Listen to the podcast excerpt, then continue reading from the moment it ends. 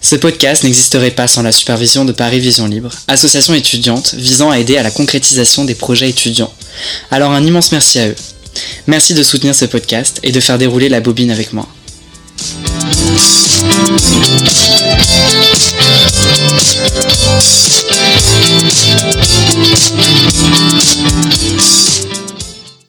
Le cinéma en tant que rêve. Aucun art ne traverse comme le cinéma directement notre conscience diurne pour toucher à nos sentiments, au fond de la chambre crépusculaire de notre âme. Par cette simple phrase, Bergman comprend le cinéma, il le transcende. Je m'appelle Malo Morcel et je suis étudiant en cinéma à la Sorbonne. Le cinéma est réellement une passion. Vous savez, le genre de passion qui n'est pas juste passagère mais bien ancrée en soi. Le cinéma, c'est un peu l'occasion de s'évader, d'échapper à la grisaille, aux violences qui jonchent la société et notre quotidien. J'ai grandi avec cet art. J'ai fait mes premiers pas sur cet art. J'ai versé mes premières larmes sur cet art. J'ai connu mes premiers émois face à cet art. Enfin bref, je vis constamment avec cet art. Selon moi, le cinéma se définit comme l'art avec un grand A.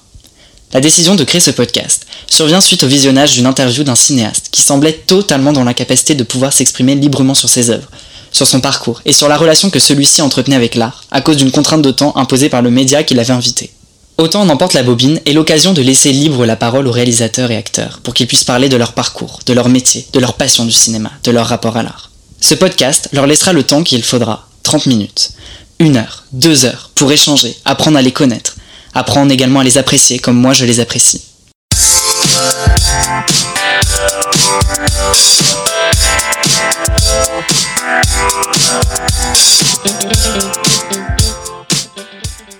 Théo Fernandez, c'est tout jeune que j'ai découvert son talent de comédien, et comme pour beaucoup sûrement dans le film Les Tuches, sorti en 2011. Il était alors âgé de 12 ans.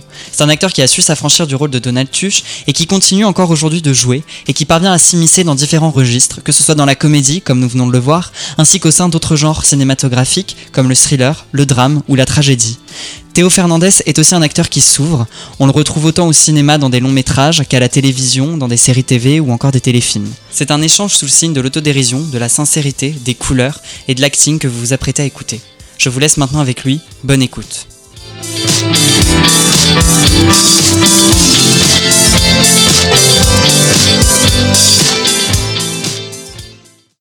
Bonjour Théo Fernandez, merci d'avoir euh, accepté de venir au podcast. T'es né le 18 septembre 1998 à Toulouse. Ouais. Qu'est-ce que faisaient tes parents comme métier? Quand j'étais à Toulouse, mon père, il était. Putain, il était. Alors, il vendait des trucs sur les marchés, dans les vides greniers.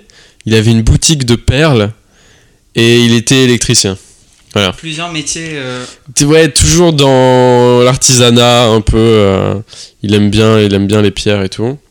Et ma mère, euh, ma mère, elle était sage-femme. Et tu te souviens de les avoir accompagnés à un moment donné dans leur métier ou pas? Oh putain, alors ma mère non, parce que pour des raisons évidentes de j'ai pas le droit d'être là. Et, euh, et mon père, euh, ouais, ouais, sur les vides greniers et euh, dans sa petite boutique de perles. Mais en fait, il avait beaucoup de potes indiens. Voilà. Et du coup, j'allais les voir. Enfin, j'accompagnais souvent mon père dans la vie active et avec ma mère, je me reposais quoi. T'as des frères et sœurs? J'ai une sœur qui est pas ma sœur, enfin c'est la fille de mon beau-père, donc c'est pas vraiment ma sœur, mais euh, je la considère euh, comme ma sœur parce qu'on a grandi ensemble un peu. Donc ouais, j'ai une sœur on va dire. Comment est-ce que tu dirais que tes parents t'ont familiarisé avec les arts? Euh, bah comme beaucoup à travers la musique, c'est-à-dire que ma mère, ma mère elle écoute énormément de musique, donc euh, depuis tout petit il y a de la musique tout le temps, tout le temps, tout le temps, tout le temps. Elle chante. Maintenant, elle joue de la guitare, donc euh, bon, euh, pour maintenant, on va dire que je suis encore plus euh, là-dedans, mais avant, avant c'était quand même juste. Enfin, elle faisait pas de guitare, quoi, mais elle chantait beaucoup. Et, et mon père, père, c'était plus ouais, l'artisanat, le rapport avec la, la nature, la fabrication de trucs et tout. Il m'achetait des, des couteaux toujours pour couper le bois, tout ça. Donc voilà. Ma mère, c'était plus lyrique, et puis mon père, c'était plus. Terre à terre, Ouais, quoi. Et ta mère elle écoutait quoi comme style de musique du coup? Oh putain, alors là, vraiment de tout. Bon, elle aime beaucoup la, la musique brésilienne, bossa nova, tout ça. Et, euh, et après, beaucoup de chansons françaises, beaucoup Gainsbourg. Mhm. Gainsbourg, Brassens, c'est vraiment ce que j'entendais le plus. Euh, mais ouais, beaucoup, beaucoup d'artistes français. Genre, euh, merde, comment il s'appelle? Celui qui fait Sacré Géranium, ça vous dit rien il est un peu, il est un peu chelou. il- Enfin, il est un peu chelou. Oui, oui, non, si, il est un peu chelou. Je sais plus comment il s'appelle. Merde. Bon, bref. Ceux qui connaîtront reconnaîtront. Et euh, voilà, chanson française, brésilienne. Et mon père, c'était plus espagnol, euh, la musique. Il t'emmenait souvent au cinéma ou pas? Non. Non, non. Mais je crois qu'on on est personne des messages. Toi non plus? Non, non, moi, je, je- alors là, putain, euh, de mon plein gré, jamais je suis allé au cinéma, quoi. Toujours pour accompagner des gens. Et, euh, et puis, ouais, ma mère et mon. Non, pas trop. Pas, notre pour- truc, le cinéma. Et pourquoi toi t'aimais pas ça? Moi, parce que déjà, rester euh, en place euh, deux heures, ça me, ça, moi, je suis hyper actif, donc ça me, vraiment, ça me fait chier. Et. Ah bah, Attention parce que le podcast il va durer au moins une Oui, heure. oui. donc- oui, mais tu vois, je parle, on parle. ouais, ouais, ouais. Euh, vraiment être, tu vois, genre. euh. Ouais, en position de témoin pendant deux heures, c'est un truc. Je peux le faire dans, dans- sur une terrasse parce qu'il y a plein d'éléments extérieurs qui viennent, euh, tu vois, interférer avec Mhm. moi, genre le vent, des trucs comme ça, tu vois. Mais dans une pièce un peu aseptisée et tout, avec un écran, genre, euh, je- je peux- je- j'ai beaucoup de mal. Et puis, euh, et puis ouais, le- les films me plaisent pas toujours. Et puis euh, voilà, hein, c'est souvent ça, en vrai. Et t'as un genre de film qui te plaît aujourd'hui ou pas? Plus que. Bah, les animés en fait. ouais. Les animés, ça me plaît. Genre, Après, il y a peu de films, à part les Miyazaki. Euh, Enfin, il y en- a, mais je veux dire, les plus connus, quoi, c'est vraiment les, les films de Miyazaki en, en film animé, euh, gros budget et tout. Après, c'est souvent des séries. Mais en fait, euh, je regarde que des animés. Je regarde rien d'autre. Franchement, rien d'autre, ouais. Ok, et tu as un souvenir de cinéma en particulier? Ton premier souvenir de cinéma, tu dirais qu'il se situe devant quel film euh Avatar, parce que 3 heures de film avec des lunettes 3D, donc énorme migraine, envie de vomir à la fin du film. Donc 2009-2008, je crois, non, c'est ça Ah, peut-être, ouais, un truc comme ça. Cameron, ouais. Mais c'était c'était ouf quand même. Genre, euh, moi, depuis que je suis tout petit, j'ai jamais été film d'action. Si, en vrai, un, un souvenir au cinéma, c'était Tomboy. De Céline Sciamma.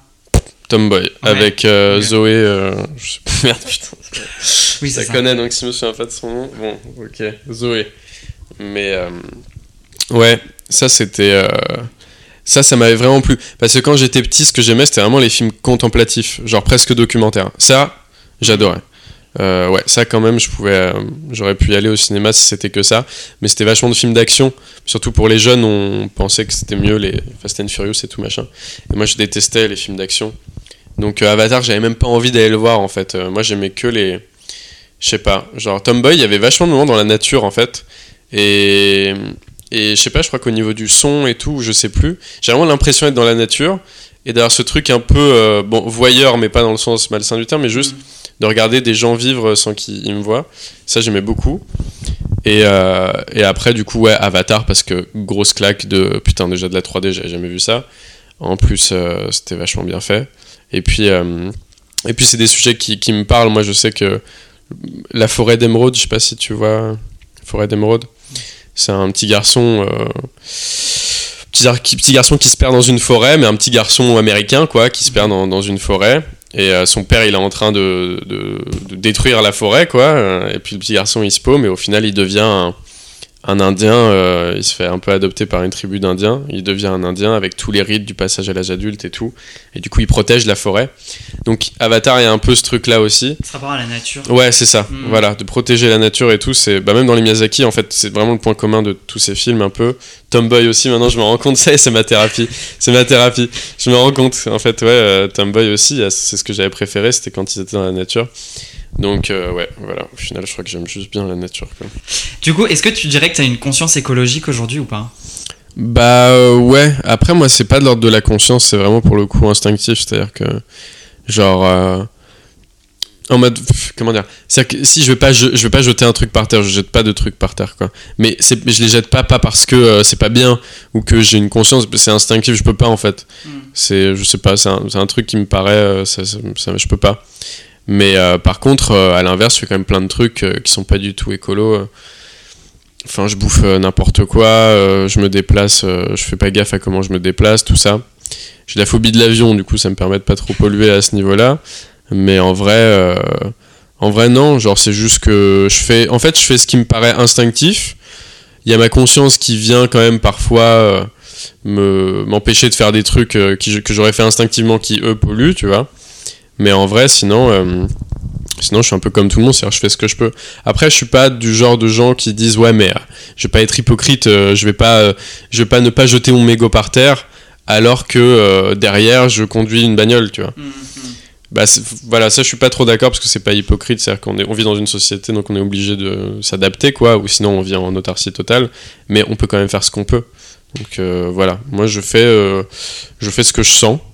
Et voilà, genre je ferai jamais un truc où, où je me dis ah non je peux pas, ça me, ça me- non ça me fait mal pour euh, pour mon empathie vis-à-vis de la nature. Mais après j'en fais plein des trucs qui polluent, mais parce que j'ai pas la, la conséquence directe sous les yeux quoi. D'accord. Tu vois. ouais. Donc euh, voilà, je suis comme tout le monde un peu. je dirais. Et tu dis t'as peur de l'avion, pourquoi? Ah bah si je le savais, je pense que euh, j'aurais plus peur et j'aurais pas vu 37 psy. Euh, Ton premier souvenir en tant que Théo Fernandez, est-ce que tu t'en souviens? En tant que moi-même? Euh. Ouais. en fait, j'ai des, des souvenirs de. Genre, j'ai été cas d'école pour des psys parce que j'ai des souvenirs de quand j'avais. euh, quand je parlais pas encore. Donc, Ouais. euh, ouais, quand j'avais un an et tout, moins d'un an et tout. Genre, j'ai vraiment des souvenirs précis qui se vérifient et tout. Euh, après, euh, bon, c'est un peu compliqué parce que c'est. Je parlais même pas. Donc, c'était juste des couleurs, du chaud, Ouais. du froid et tout.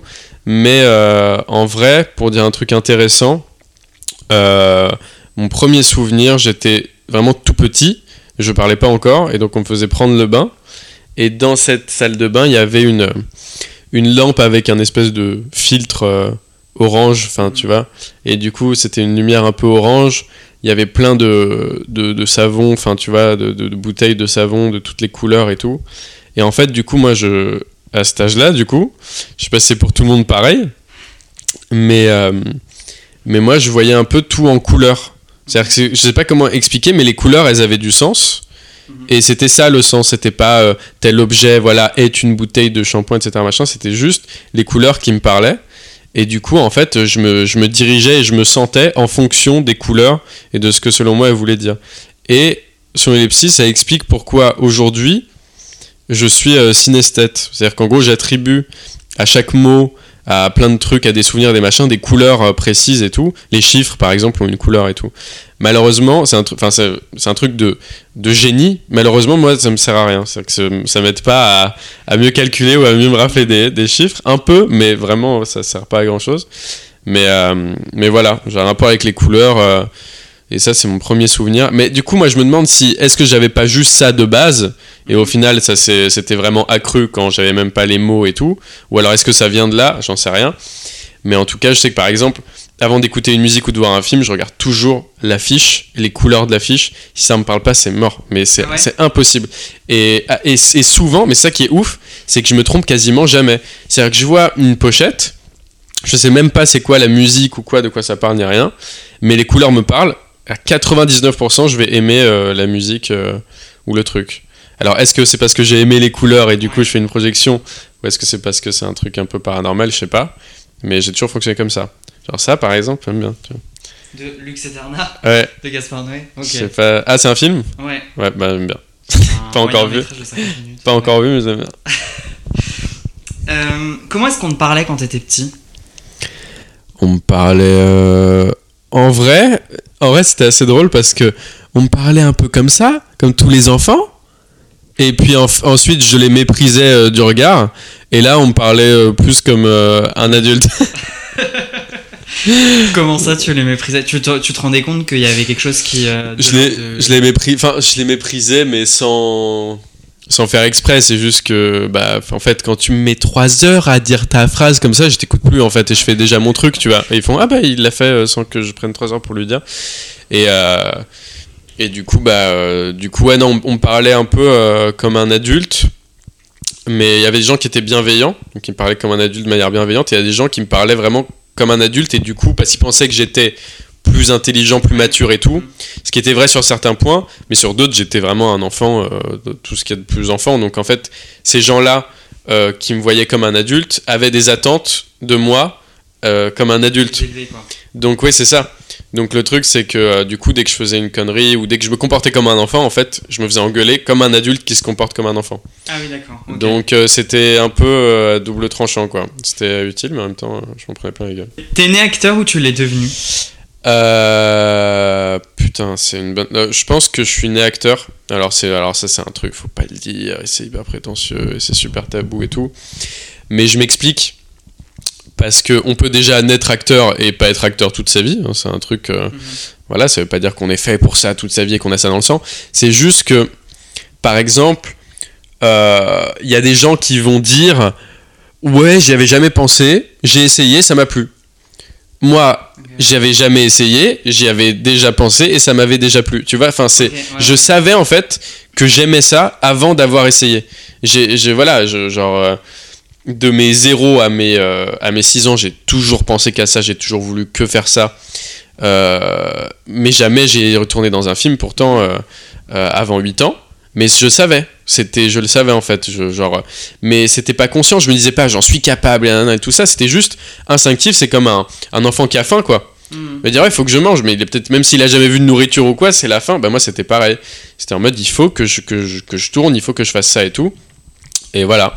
Donc, euh, moi, je dirais que je suis né acteur. Après, ça ça- ça n'a aucune corrélation avec le talent, euh, en tout Mhm. cas, euh, dans cette logique-là. Je dis pas du tout que c'est une corrélation. Une corrélation euh, je dis pas que j'étais fait pour être acteur, ouais. mais dans ma tête, je suis né acteur. Voilà, c'est ça. Et euh, quand t'étais petit, tu faisais pas des petits spectacles, des choses comme ça? Si, bien sûr. Donc on, pourrait dire que j'avais déjà essayé avant l'heure, mais le truc c'est que j'avais envie avant d'en faire et c'est l'envie qui m'a donné l'envie, enfin qui m'a fait en faire. Donc au final, euh, l'œuf ou la poule, là pour le coup, c'est Ouais. d'abord, euh, je savais que je devais faire ça, et après j'ai un peu essayé euh, à travers des biais différents. Donc ouais, des petits spectacles, des petites représentations et tout. Mais euh, mais ouais, c'était ça passait partout, le mensonge. euh, le faire rire, enfin tout, tout ça en fait, la manipulation, faire rire, le- la sincérité, le naturel, tu vois, c'est des trucs euh, en fait que je savais que je pouvais créer chez moi, tu vois. Donc c'est pour ça que je m'amusais à le faire et que je pense que personne me croyait quand j'étais mais personne ne croyait. Mais c'est là où tu vois un peu aussi la finalité de ce pouvoir entre guillemets, c'est qu'en fait bah t'es seul avec toi-même Mhm. tu sais voilà comment manipuler, comment euh, euh, être sincère. Enfin, tu vois, c'est bizarre, être, savoir comment être sincère. On pourrait croire que c'est que la spontanéité euh, qui amène ça, alors qu'en fait non, tu peux contrôler comment être spontané. Tu vois, enfin c'est ouf. Et du coup, tu te dis putain, mais je fais ce que je veux en fait. Je fais ce que je veux avec les gens, tu vois. Ouais, mais du coup, t'es tout seul. Tu considères les gens euh, comme voilà, comme des Mhm. un public et pas comme des gens, comme des personnes à part entière. Et du coup, très vite, j'ai vu qu'en fait, si j'étais juste euh, comme ça, enfin, j'allais finir seul et puis personne me croyait, plus personne me croyait parce que, voilà, dès que j'étais sincère, les gens étaient tombés dans le panneau et j'étais en mode, yes, t'es tombé dans le panneau, tu vois. Et pour moi, c'était un jeu, mais pour les gens, c'était bah, c'est pas marrant en fait, tu vois, on parle d'un truc hyper sérieux, c'est pas drôle. Donc, euh, donc ouais, j'ai un peu appris, euh, un peu appris comme ça. Et euh, voilà. Voilà, voilà. Et à quel moment t'es monté à Paris et pour quelle raison? Bah, rien à voir avec le cinéma, du coup, c'est juste ma mère qui a décidé de m'emmener à Paris. On était tous à Toulouse. Elle s'est séparée de mon père. Et elle a décidé de me prendre avec elle à Paris. Et tu redescends un peu à Toulouse des fois? Ouais, pour mon père, ouais. Donc tu commences en 2009 dans le village des ombres réalisé par Fouad Benamou. Tu Ouais. joues Bastien Renard, c'est l'histoire d'un groupe d'amis qui prend la route pour passer le week-end dans le village de Ruiflec. Arrivé sur place, certains disparaissent mystérieusement. Est-ce que euh, il y a un moment de jeu dans ta carrière où tu n'estimes non pas avoir disparu, mais où Théo Fernandez est réapparu en plein acting? Euh, ah, comment ça? C'est-à-dire que. C'est-à-dire que tu jouais Ouais. et d'un coup tu sentais que ton toi, enfin ton vrai toi a repris le dessus sur le jeu. En vrai, ouais. hein. En fait, souvent quand je pleure, souvent quand je pleure parce que. euh, Mais en fait, tout... ah, c'est compliqué. Parce que par exemple, admettons que je joue un personnage qui est. euh, Par exemple, il est amoureux d'une fille et cette fille sort avec quelqu'un sous ses yeux ou j'en sais rien, il y a une scène où il doit pleurer. Mhm. Bah, moi, je vais. Moi, c'est le personnage qui pleure, mais c'est moi qui pleure. Donc c'est un peu compliqué parce que c'est je suis la version de moi-même qui est touchée par ça. Alors que si j'étais moi-même, j'en aurais absolument rien à foutre. Mais vu que je suis la version de voilà mon personnage, c'est c'est moi, c'est une version de moi qui est touchée par ça. Mais après pour, pour répondre quand même à la question, un moment où vraiment ce serait moi et tout machin, en vrai c'est assez rare et j'ai pas du tout envie de ça. J'aime pas du tout faire ça. Parce que j'ai l'impression que c'est manquer de. Après là tu parlais d'un truc où c'est pas contrôlé, mais, euh, mais dès que, dès que je sens que par exemple, ouais, pour réussir à faire cette scène-là, il faut que je pense à un vrai truc. Moi, je pense jamais à des trucs qui me sont arrivés. Je pense jamais à, à moi, en fait, à ma vie. Je me mets toujours dans un personnage parce que sinon, déjà, c'est un peu trop facile et en plus, j'ai l'impression de manquer de respect à ma vie, tu vois. Si je me sers de ma vie Ouais, ouais. pour pleurer, tu vois, moi, je peux pas faire ça. Enfin, j'ai l'impression de vraiment de manquer de respect à, à ma vie qui, qui doit être vraiment en dehors de, de- du cinéma. Mais euh, non, peut-être quand je m'énerve pour le coup plus. Là, quand je euh, quand je m'énerve, là, c'est moi. c'est toi. Ouais, là, c'est moi, ouais. Mais parce que c'est jouissif aussi. Je me dis, là, c'est moi qui peux m'énerver. Je fais passer, tu vois, euh, la colère que je pourrais pas faire passer dans la vie de tous les jours. Hmm. Là, je la fais passer. Et donc, ouais, je pense que les fois où je suis le plus moi, c'est dans la colère, ouais. Ok. Et, le, et comment tu, tu dis justement que euh, quand tu pleures, etc., tu utilises pas de ta vie à toi pour, euh, pour, Ouais. euh, pour arriver à cet exercice-là, mais comment est-ce que du coup tu fais en fait? Bah, je pense à rien en vrai. Juste. euh, Juste arriver à pleurer comme ça sur. euh, Bah, ça dépend. Parfois, non. Ouais. Genre, euh, parfois, non. Mais je force jamais le truc. Et puis, de toute façon, genre. En fait, c'est-à-dire que si par exemple pour une scène il faut pleurer et j'arrive pas à pleurer, genre en vrai c'est chiant. hein. Ça, ça m'est déjà arrivé, c'est très chiant. J'ai pas vraiment de solution à ça. Mais je sais que. On peut toujours trouver un truc autre. Parce que pleurer, genre. euh, c'est comme euh, les scènes de, de sexe en fait. Genre en vrai de vrai, c'est un peu chiant. Enfin, c'est hyper facile. Faire pleurer les spectateurs dans l'échelle des trucs les plus, les plus durs, c'est le plus facile, tu vois. Au-dessus, t'as faire rire, au-dessus, t'as d'autres trucs et tout. Donc en fait, pleurer pour pleurer, faut vraiment que ce soit justifié. Par exemple, un personnage qui pleure tout le temps. Ça peut être un effet comique. Un perso qui pleure tout le temps. Là, faut pleurer, tu vois. T'as pas le choix. Sinon, il y a plus d'effet comique, tu vois.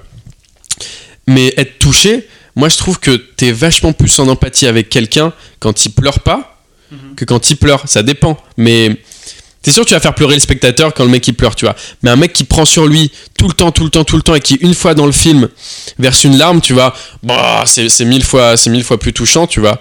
Et, euh, et moi, je sais que dans ma vie personnelle, euh, souvent les, les trucs que- les plus tristes, quoi, c'est les trucs où je pleure à moitié, mes yeux ils s'imbibent, mais je regarde direct, tu vois, ce truc de prendre sur soi et de machin, et ça, ça fait, euh, tu vois, je trouve ça assez euh, plus pertinent parfois, tu vois. Mm. Parce que c'est sûr que quand j'avais 5 ans, le plus pertinent, c'est de pleurer, tu vois. Mais là, à, à 22 ans, personnellement, avec ce que j'ai vécu et tout, ce qui, se rappro- ce qui se rapproche le plus de la vie réelle, selon moi, par rapport à ma vie, c'est de ne pas tout le temps pleurer, de garder pour soi, mais ça se voit, quoi qu'il arrive, tu vois. Donc euh, voilà. Et sinon, bah, en général, j'y arrive, mais j'y arrive parce que. euh, parce que je me mets dans le personnage en fait genre euh, par exemple euh, bah tiens j'avais une scène pour un film qui s'appelle Aux yeux des vivants où j'avais la tombe de mes deux parents euh, morts quoi. Donc bon il faut forcément là je vais pleurer. Ah non c'est pas mes deux parents c'est mes deux potes. C'est mes deux potes. Et en fait au début j'arrivais pas. Genre mais ils m'ont pas demandé de pleurer mais moi j'avais envie de pleurer. Mais je devais pas pleurer de base. Mais j'avais envie parce que je me suis dit putain là quand même ce serait j'ai j'ai 13 ans dans le film tu vois c'est mes deux potes. Enfin là si je pleure pas euh, c'est pas à 13 ans que tu fais non non je suis plus fort que ça. Enfin tu vois ça marche pas. Donc euh, je me suis dit ok. Et en fait euh, et, au début j'y arrivais pas. Et du coup je me suis dit tiens je vais imaginer mes deux parents à la place tu vois. Je fais j'ai pas envie de tu vois c'est je vais les laisser en dehors de ça. Et du coup juste je me suis mis dans le personnage qui pleure pour ses potes. Genre en fait c'est exactement comme tu t'imagines comme quand t'as de l'empathie en fait pour quelqu'un tu vois souvent quand on a de l'empathie pour quelqu'un on est encore plus triste que lui tu vois Ouais. genre un petit Ouais. garçon qui vit ça et ça et putain on est en larmes on fait mais c'est horrible alors que lui dans sa vie il fait bon c'est dur mais ça va tu vois Mhm. parce que on projette et on machin on plein de trucs et du coup j'ai de l'empathie pour ce personnage Et t'as tellement d'empathie que du Ouais, coup ça. ça c'est ça je me mets à sa place et ouais je sais pas ouais c'est- je sais pas c'est comme ça que je fais pour à peu près tout en vrai hein. Pour tout. Et Est-ce qu'il t'est arrivé de te sentir dans l'ombre de quelqu'un? Euh, tu veux dire sur le plateau? Sur un tournage, ouais Ouais, ça m'est arrivé, mais après, euh, ça m'a pas. euh, je sais pas comment dire. Ça m'a pas fait chier. Genre, euh, non, ça m'a pas, ça m'a pas fait chier. Parce que de toute façon, c'est toi qui te mets dans l'ombre. Mhm. Genre, là, en fait, la seule fois où ça m'est arrivé, c'est moi qui ai accepté, et comme tout le monde, en fait, parce que c'était avec Gérard Depardieu, donc t'as un peu pas le choix. Hein, et t'es forcément dans l'ombre d'un monument. Et du coup, du coup on, a tous accepté parce qu'en fait, ne plus être dans l'ombre de lui, c'est avoir son assurance et avoir aussi des scènes aussi chargées que lui et des dialogues et tout machin. Et euh, pff, ouais, personne n'avait envie de faire ça. personne n'avait envie de faire ça, quoi. Genre, ah, putain. Donc, euh, non, on a tous accepté d'être dans son, ombre, tu vois, et c'était pas forcément, euh, comment dire, désagréable ou quoi. Genre, c'était, la loi, quoi, tu vois. T'as un lapin, il y a un loup, moi, tu, tu fermes ta gueule. C'est un peu, c'est un peu comme ça, tu vois.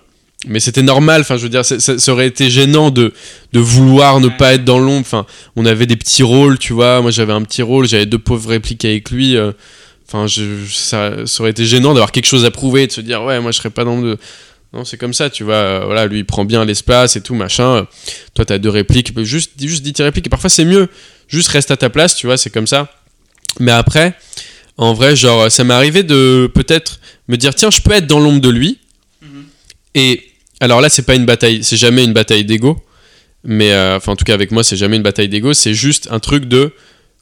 Aussi que pour le film, que ton personnage soit aussi pas trop dans l'ombre, tu vas pour servir le film, tu vois. Donc te laisse pas manger par nanana, tout ça et tout. Et, euh, et- mais là, mais en fait, si t'es dans l'ombre, la plupart du temps, c'est c'est ta responsabilité. Tu vois, si tu veux sortir de l'ombre, c'est à toi de, de faire ton truc bien. Mais voilà, faut, faut surtout pas rentrer dans l'ego parce que, comme je, comme je viens de dire, si tu rentres dans l'ego, tu vas vouloir chercher à sortir de l'ombre alors que c'était bien d'être dans l'ombre pour le film, là, à ce moment-là. C'est comme ça, quand on a un qui te fait une putain de scène et que toi t'es juste en réaction, tu vois. Ouais, parfois c'est très bien, faut savoir se dire, bah, ce sera pas ma scène, c'est sa scène. Et parce que voilà, c'est mieux pour le film. Donc euh, voilà. Donc on te retrouve un an plus tard, en 2010, dans le téléfilm La fracture d'Alain Tasma, avec notamment Anaïs Desmoustiers qui est affectée dans un collège difficile où tu joues le personnage de Sidney Haddad. Alors c'est l'histoire d'un jeune homme, Lakdar Abdan, qui rêve de faire du dessin. Il est élève dans une école difficile de banlieue, mais ses rêves en fait partent en fumée le jour où il s'est fait une fracture de la main droite, l'obligeant à devoir revoir son futur. Est-ce que toi, il y a un moment où tu as estimé avoir été arrêté dans ta course de l'acting? Euh, ouais. Ouais, ouais, carrément. Carrément. C'était même un- une césure en fait. Parce que. euh, parce que, ouais, il y a.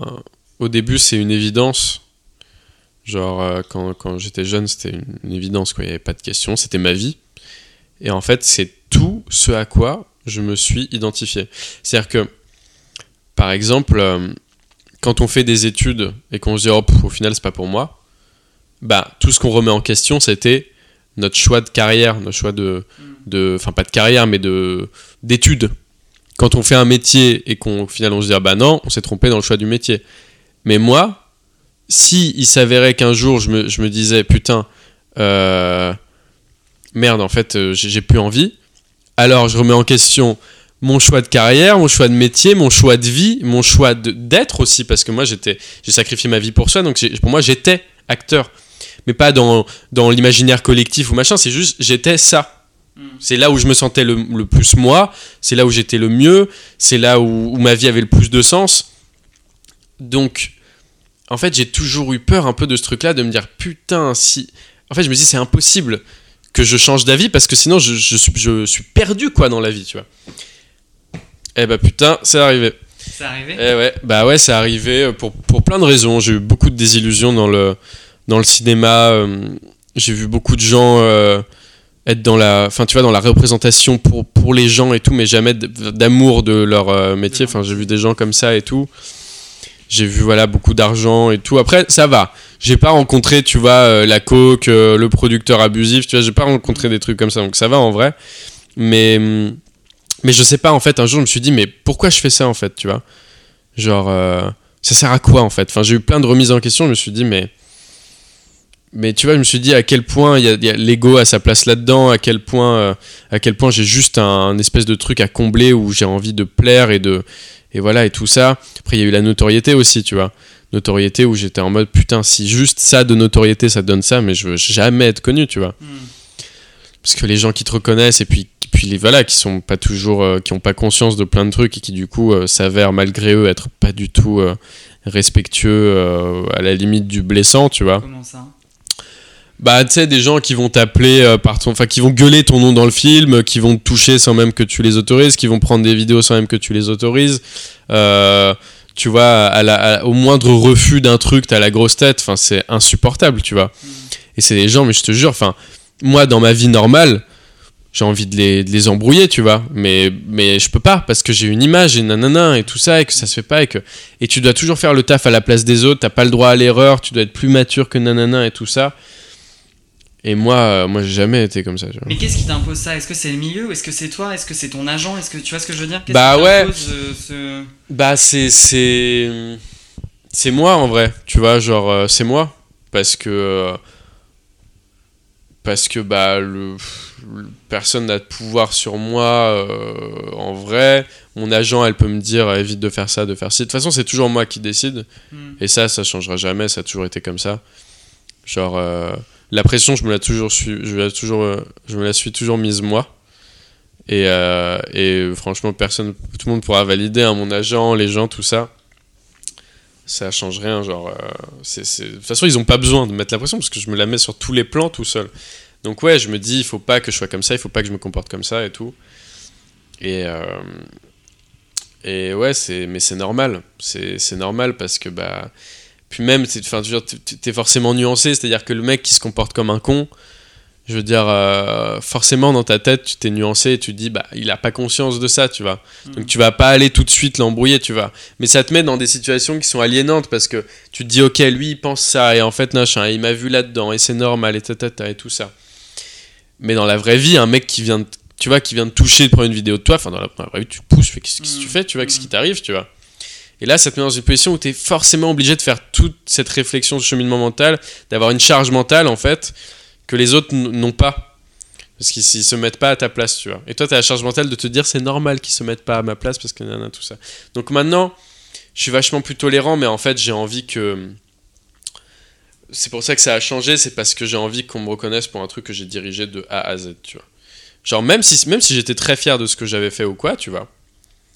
Genre, euh, je veux qu'on me reconnaisse pour un truc, voilà. Si on me fait chier, c'est parce que j'ai décidé que euh, j'allais toucher des personnes qui seraient susceptibles de se comporter comme ça.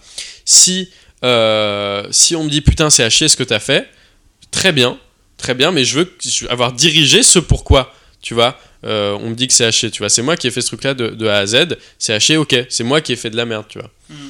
Mais là, si tu veux, même quand on est content de me voir, on est, en fait, on est content parce qu'on m'associe à. euh, c'est pas moi. Tu vois, si c'est pour les tuches, par exemple, on m'associe à la famille, etc. Machin. Si c'est pour d'autres films, c'est juste. J'ai l'impression d'avoir été une pièce du puzzle, tu vois. Hmm. Donc je m'estime jamais légitime de l'entièreté, euh, tu vois, de la satisfaction des gens qui en fait ont de la satisfaction pour tout le puzzle, Pour un, ouais, un- un tout, un ensemble.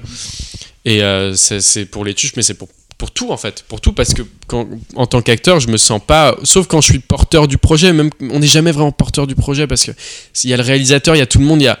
Tu vois, moi je veux tout diriger comme ça. S'il y a un retour, je l'ai mérité. Si je suis une merde, je l'ai mérité. Et si c'est bien, je l'ai mérité. Et voilà, c'est un truc, je pense, c'est relatif aussi à l'adolescence et aux hormones et au truc de vouloir Hmm. un peu, tu vois, pas se laisser euh, guider par le, le vent tout le temps. Mais oui, du coup, j'ai eu cette césure-là où je me suis dit, mais en fait, je. Enfin, c'est trop, c'est trop facile. Comme tu vois, juste je me laisse porter et tout. Et du coup, je me suis dit, mais. Parce que moi, j'en avais. Enfin, c'est pas que j'en avais rien à foutre, c'était toute ma vie. Mais j'y allais léger, hein. Je lisais pas les scénarios, j'apprenais mes scènes 20 minutes avant. Mais, mais pour moi, c'était pas du tout un manque de respect, c'est juste c'est comme ça que ça doit être. Parce que ça me donnait la légèreté nécessaire à pouvoir être sincère, à pouvoir être naturel, à pouvoir être spontané. Si je réfléchis trop, je suis trop figé, si je accorde, trop d'importance à un truc, tu vois, c'est comme, euh, je sais pas, une fille, que- tout comparer aux femmes, mais une fille que t'aimes bien, tu vois. Si tu te dis, putain, qu'est-ce qui lui plaît, qu'est-ce qui machin, et comment, putain, ça est, t'es- ça est, t'es crispé, t'es plus toi, et tu vas chercher à agir en fonction de, tu vois. Alors que si tu te dis, eh, on verra, t'es léger, c'est là que t'as le plus de chances de lui plaire et le plus de chances de passer un bon moment. Donc, pour moi, c'est comme ça qu'il faut voir la vie, tu vois. Sauf qu'au bout d'un moment, tout le monde me disait, ouais, t'as tellement de chance, et nanana, et tout. Puis ça devenait, ouais, des grosses sommes d'argent et de la pression et tout ça. Et en fait, tout seul, encore une fois, je blâme personne. hein, j'ai eu des désillusions, mais en vrai, je blâme personne. C'est juste moi, je me suis dit, waouh, j'ai un métier, je vais, ok, maintenant, je vais bosser mes rôles et je vais, euh, je vais lire les scénarios et machin et tout. Et en fait, ça me correspondait pas. Et je me suis mis une telle pression, une pression, mais de malade. Et au final, j'arrivais même plus à jouer tellement j'avais peur, tu vois. Et bref, après, il s'est passé aussi plein de trucs dans ma vie qui ont fait que j'ai vraiment perdu confiance en moi à mort, à mort, à mort. Et du coup, j'ai- en fait, je, savais que je pouvais le faire. Je savais que je le faisais très bien tout seul. Je savais que j'avais envie de le faire, mais hmm, j'avais trop peur que ça sorte. Parce que c'est qu'avec moi, quand ça sort, ça sort, tu vois. Et c'est plus moi, c'est le perso, et je me lâche, tu vois, et c'est c'est trop agréable, et c'est trop kiffant. Mais j'avais trop peur. Trop peur du regard des autres et tout. Et ça, et ça c'était quand à peu près Euh, à l'adolescence, 18 ans, ce, ce genre de truc, tu vois, 17-18 ans. Mais, euh, mais ouais, et du coup, euh, du coup, en fait, euh, maintenant, ça me terrorise complet, et en même temps, j'ai envie de, voilà, de diriger. Enfin, c'est tout un cocktail de trucs qui font que Maintenant, je vais, je fais, ça fait 15 ans que je fais ça. Les, les pauses que j'ai eues, ça a été 6 mois maximum, maximum dans ma vie, tu vois. Donc les vacances, toujours, on oublie et tout. Donc en fait, euh, donc en fait, maintenant, je me dis, mais en fait, faut que je, faut que je sorte de ça. J'ai trop de pression, je pense qu'à ça tout le temps. C'est- plus amusant. Ce qui était amusant, c'est d'y arriver comme ça, tu vois. Et de tout lâcher d'un coup comme ça, c'est ça qui est kiffant. Sinon, si tu dois te mettre la pression et bosser comme un malade, putain, autant faire un ingénieur, tu vois. Tu, tu Mhm. seras aussi bien payé, enfin, tu vois, tu seras bien payé, tu seras sûr que ça va durer. T'auras bossé pareil, tu vois. Donc, euh, non, moi, ça m'intéresse pas ce, ce, métier comme ça. Je sais qu'il y a des gens, ça les intéresse de bosser à mort et de machin et tout. Moi, ça m'intéresse pas, je veux pas. Je veux que ce soit, tu vois, une, une espèce d'évidence, tu vois, parce que c'est là que je me sens le plus Mais, sincère, tu vois. mais je pense qu'après, c'est aussi un métier où en fait. Tu peux facilement tomber dans l'oubli aussi. Donc tu vois, il y en a qui vont enchaîner les projets, qui, tournent, Mm. qui taffent à fond, qui veulent faire ça à tout prix, parce qu'en fait, tu peux très facilement être damné le pion par quelqu'un d'autre. Je pense qu'il y a aussi de ça quand même. Ouais, bah, damer le pion, en vrai. euh, Tu vois ce que je veux dire? Bah oui et non parce que à partir du moment où tout le monde est unique, personne peut te tu vois, je veux dire personne peut te remplacer, tu vois ce que je veux dire, c'est comme euh, c'est comme dans la peinture, enfin c'est de l'art, tu vois. Mm. C'est-à-dire t'en as pas un qui fait mieux une enfin tu vois ce que je veux dire, Mm. à part dans le réalisme, mais sinon euh, c'est c'est ton c'est ton univers, c'est ton truc, tu vois. Donc euh, après effectivement, tu peux tomber dans l'oubli. Mais moi je me dis, je me suis toujours dit en vrai, genre si tu continues à bosser parce que t'es pas dans l'oubli, ça veut dire qu'on te prend parce que t'es bankable. Du coup, on te prend pas pour ton talent, entre guillemets, même si c'est peut-être ton talent qui t'a rendu bankable, mais ça, on n'en est pas sûr. Surtout pour moi, parce que moi, j'ai été dans des films où ça a une proportion, enfin, c'est pas moi qui l'ai engendré, cette proportion de millions et de millions de vues, tu vois. Donc au final, je me dis, tuches, par exemple. oui, voilà. Donc je me dis, bah, euh, si je bosse que pour ça, ça veut dire que si je tombe dans, dans l'oubli, je bosserai plus jamais, tu vois. Mm. Ça veut dire que du coup, on me prendra plus parce que je ramène plus personne à l'écran. Donc ça veut dire que j'ai aucun talent. Bah, tu vois, c'est con, mais c'est Mm. comme ça que ça marche. Les castings, c'est ça. hein. Je veux dire, euh, tu vois, les producteurs, ils vont chercher à prendre des gens rassurants au niveau, tu vois, de, de- de- du public qu'ils peuvent ramener. En vrai, un casting, si tu défonces tout, t'es, t'es pris. Ou alors, tu restes dans la tête du réel qui va parler de toi à d'autres gens et tu seras pris sur d'autres trucs, tu vois. Du coup, moi, je me dis, en fait, genre, euh, je m'en fous, moi, de tomber dans l'oubli ou machin. Je me dis, si je tombe dans l'oubli et que je bosse plus jamais, ça veut dire que j'avais rien. J'étais pas fait pour ça, tu vois. Mm. Donc, c'est comme ça. Et on dit souvent, tu vois, ouais, si c'est si c'est que ça devait se passer comme ça avec le destin. Mais là, le destin s'explique. Ça veut dire que j'étais pris que parce que j'étais bankable. Tu vois, donc, en vrai, quand je te dis vraiment, si j'arrête de bosser, qu'on m'oublie et qu'on me prend plus parce qu'on m'a oublié, c'est vraiment que j'étais pas fait pour le cinéma, tu vois. Et que j'ai rien à y apporter. Euh, maintenant, je me dis que moi, je vais arrêter, je vais faire ma vie. Genre là, vraiment, je vais arrêter, hein, au cas où je précise, tu vois. Je vais faire certains films que j'ai promis que je ferais pour, pour certaines personnes. Et avec plaisir, je les ferai, mais je vais arrêter. Je vais très franchement essayer de réaliser parce que c'est un truc qui me plaît Ah ouais depuis longtemps, ouais, ouais. Mais au-delà de ça, je sais que, voilà, le jour où je devrais revenir, tant mieux. Je devrais refaire mes preuves, tu vois. Et c'est trop cool, ça. C'est c'est trop cool, tu vois. Genre, euh, c'est un peu comme quand tu t'es embrouillé avec quelqu'un, que, voilà, chacun a sa part de responsabilité et que t'attends que l'autre s'excuse. Mm. C'est cool aussi de devoir, tu vois, regagner euh, ses potes, tu vois. Mm. C'est voilà, on se dit, oh, bah ils m'aiment, du coup c'est à eux de. Non, non, on peut se dire aussi, bah tiens, j'ai merdé ou j'ai machin ou juste, euh, ou juste je me sens pas très bien, bah c'est quand même moi qui vais y aller et qui vais essayer de regagner ce truc-là. Et je pense que moi ça me motivera mille fois plus de faire des castings en me disant, putain, si j'ai pas ça, je paye pas mon loyer, tu vois, ou alors euh, je fais rien, tu vois, ou je bosse pas et machin. Ça va me dire, putain, ok, il faut que je laisse, ça va me motiver à fond, tu vois. Parce que sinon, si c'est juste pour continuer sur ta ligne de carrière et faire des films avec euh, des grands noms et des machins, c'est. Alors du coup, tu dis que tu voudrais réaliser, tu voudrais réaliser des films plutôt contemplatifs comme te- ou euh, quel genre de, de film? Bah, en fait, le contemplatif, pour moi, c'est. euh, moi, ça me plaît énormément. Donc, je peux regarder ça pendant 1h30. Mais je pense que ça doit. Enfin. C'est un. Comment expliquer? C'est pas forcément un genre, tu vois Ça peut être des moments. Donc, il y aura énormément de moments contemplatifs dans tout ce que je vais faire parce que pour moi, c'est hyper important. En termes de rythme, en termes d'intimité, c'est vraiment trop important d'en mettre. Maintenant, mes films seront pas que contemplatifs. Et surtout, euh, j'en ai pas mal qui sont faits. J'ai écrit un film et, euh, et deux séries. Parce que les séries, tu peux raconter mille fois plus de trucs, tu vois. Enfin, dès que j'ai plus de place pour faire quelque chose, je fais bon, bah c'est une série. Et du coup, je réorganise le format et tout. Puis j'aime bien ce truc-là, un peu à la Stalk. Je sais pas si vous avez vu euh, ce truc où tu vois avec une, euh, des cliffs à mort, tu vois des cliffs à chaque fin d'épisode et tout, la musique qui part, t'as envie de, t'as envie de le manger, tu vois. Ouais, ouais, Je fais, je fais du gastro et du fast-food, tu vois. J'ai mon, j'ai mon film. Et voilà. Et, euh, et du coup, ouais, mais c'est des. Je t'avoue que En fait, c'est une question qu'on m'a déjà posée, mais du coup, dans ma vie, quoi, vu que j'en ai jamais parlé en fait en interview, ça fait très longtemps que j'en ai pas fait. Mais euh, dans ma vie, on m'a vachement demandé, mais c'est quel genre de film et tout. Franchement, je suis incapable de. Il y, a, une série, elle est très, très cynique, très noire, mais à la fois drôle, tu vois. Euh, mais très dark aussi. Euh, t'as un autre truc, c'est un espèce de road trip, road trip père-fils. T'as un autre truc, c'est plutôt comique là pour le coup, je pourrais le ranger dans le comique à fond en fait. Mais voilà, c'est un peu le bordel. C'est un peu le bordel. Et, euh, et voilà, j'aime bien quand il y, a, quand y a un peu de tout quoi. Mais t'as des, des producteurs qui ont. euh, Ah non, non, non, mais Non, moi j'aime. Moi, stade de ah non, mais l'écriture, moi je- je- j'ai une grande gueule, enfin je fais que parler, mais.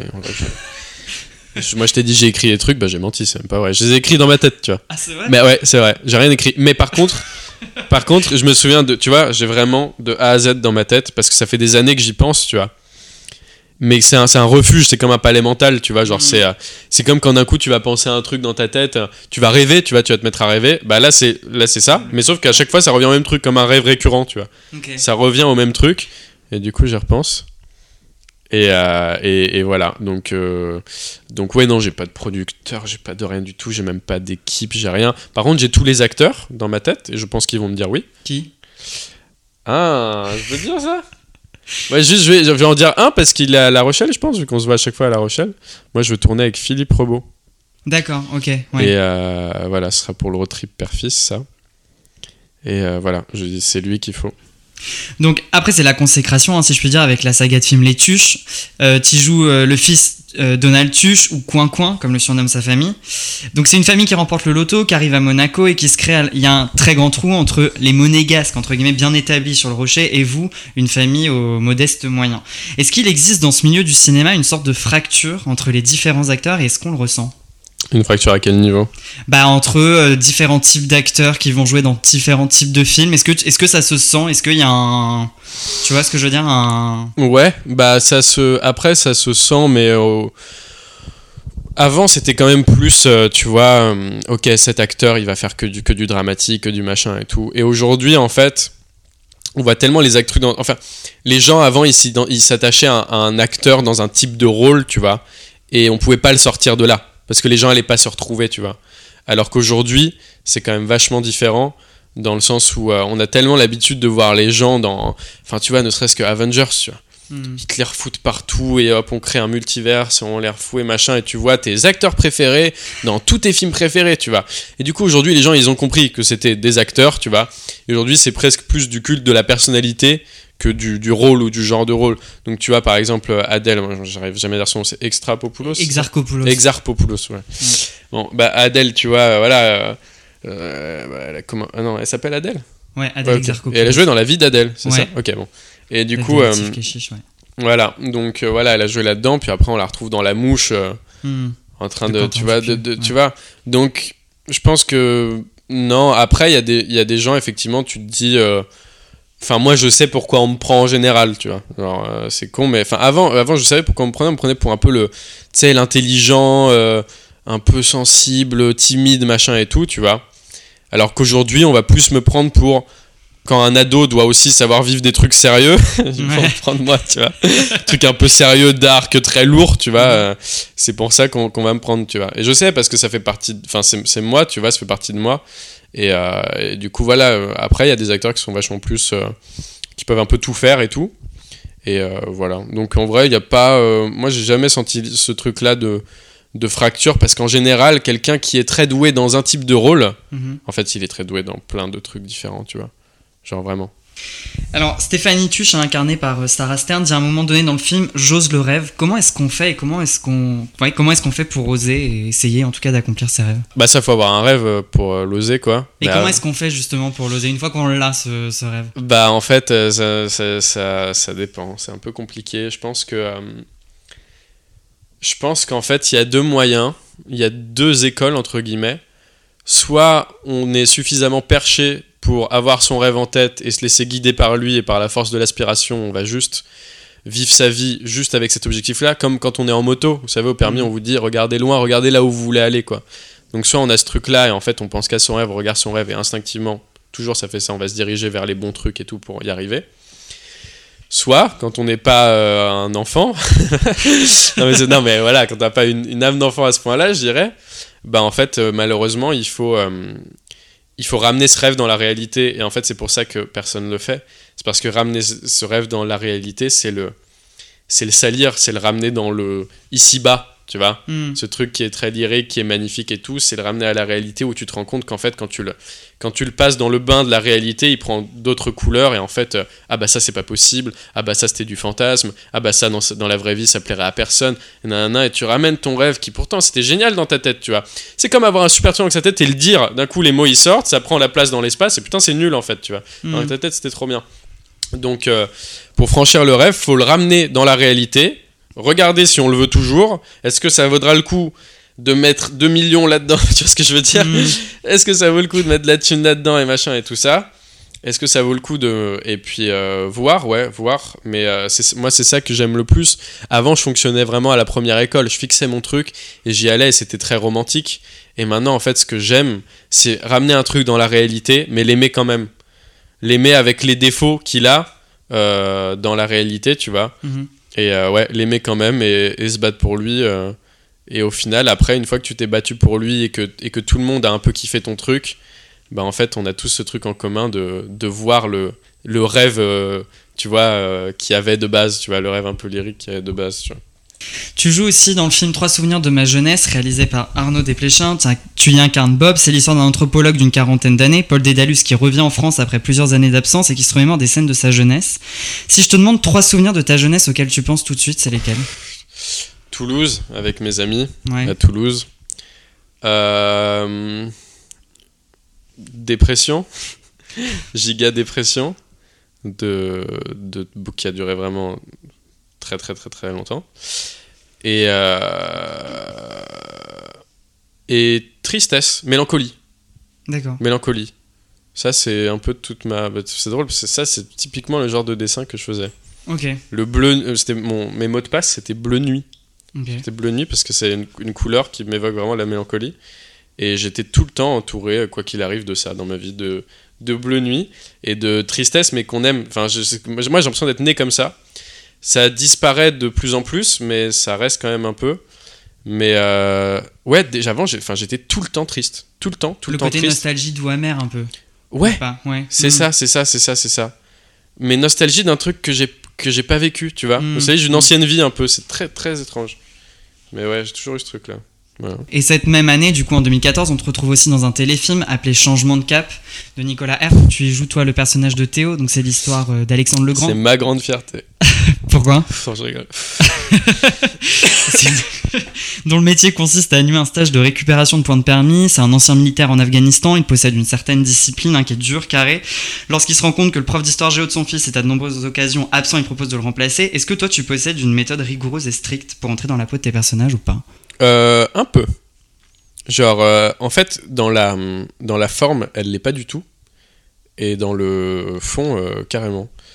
Ou peut-être l'inverse. On va voir avec ce que je vais dire si c'était l'inverse, en fait. Mais en fait, genre, je me mets pas du tout la pression, j'y pense pas. La plupart du temps, je lis pas le scénario.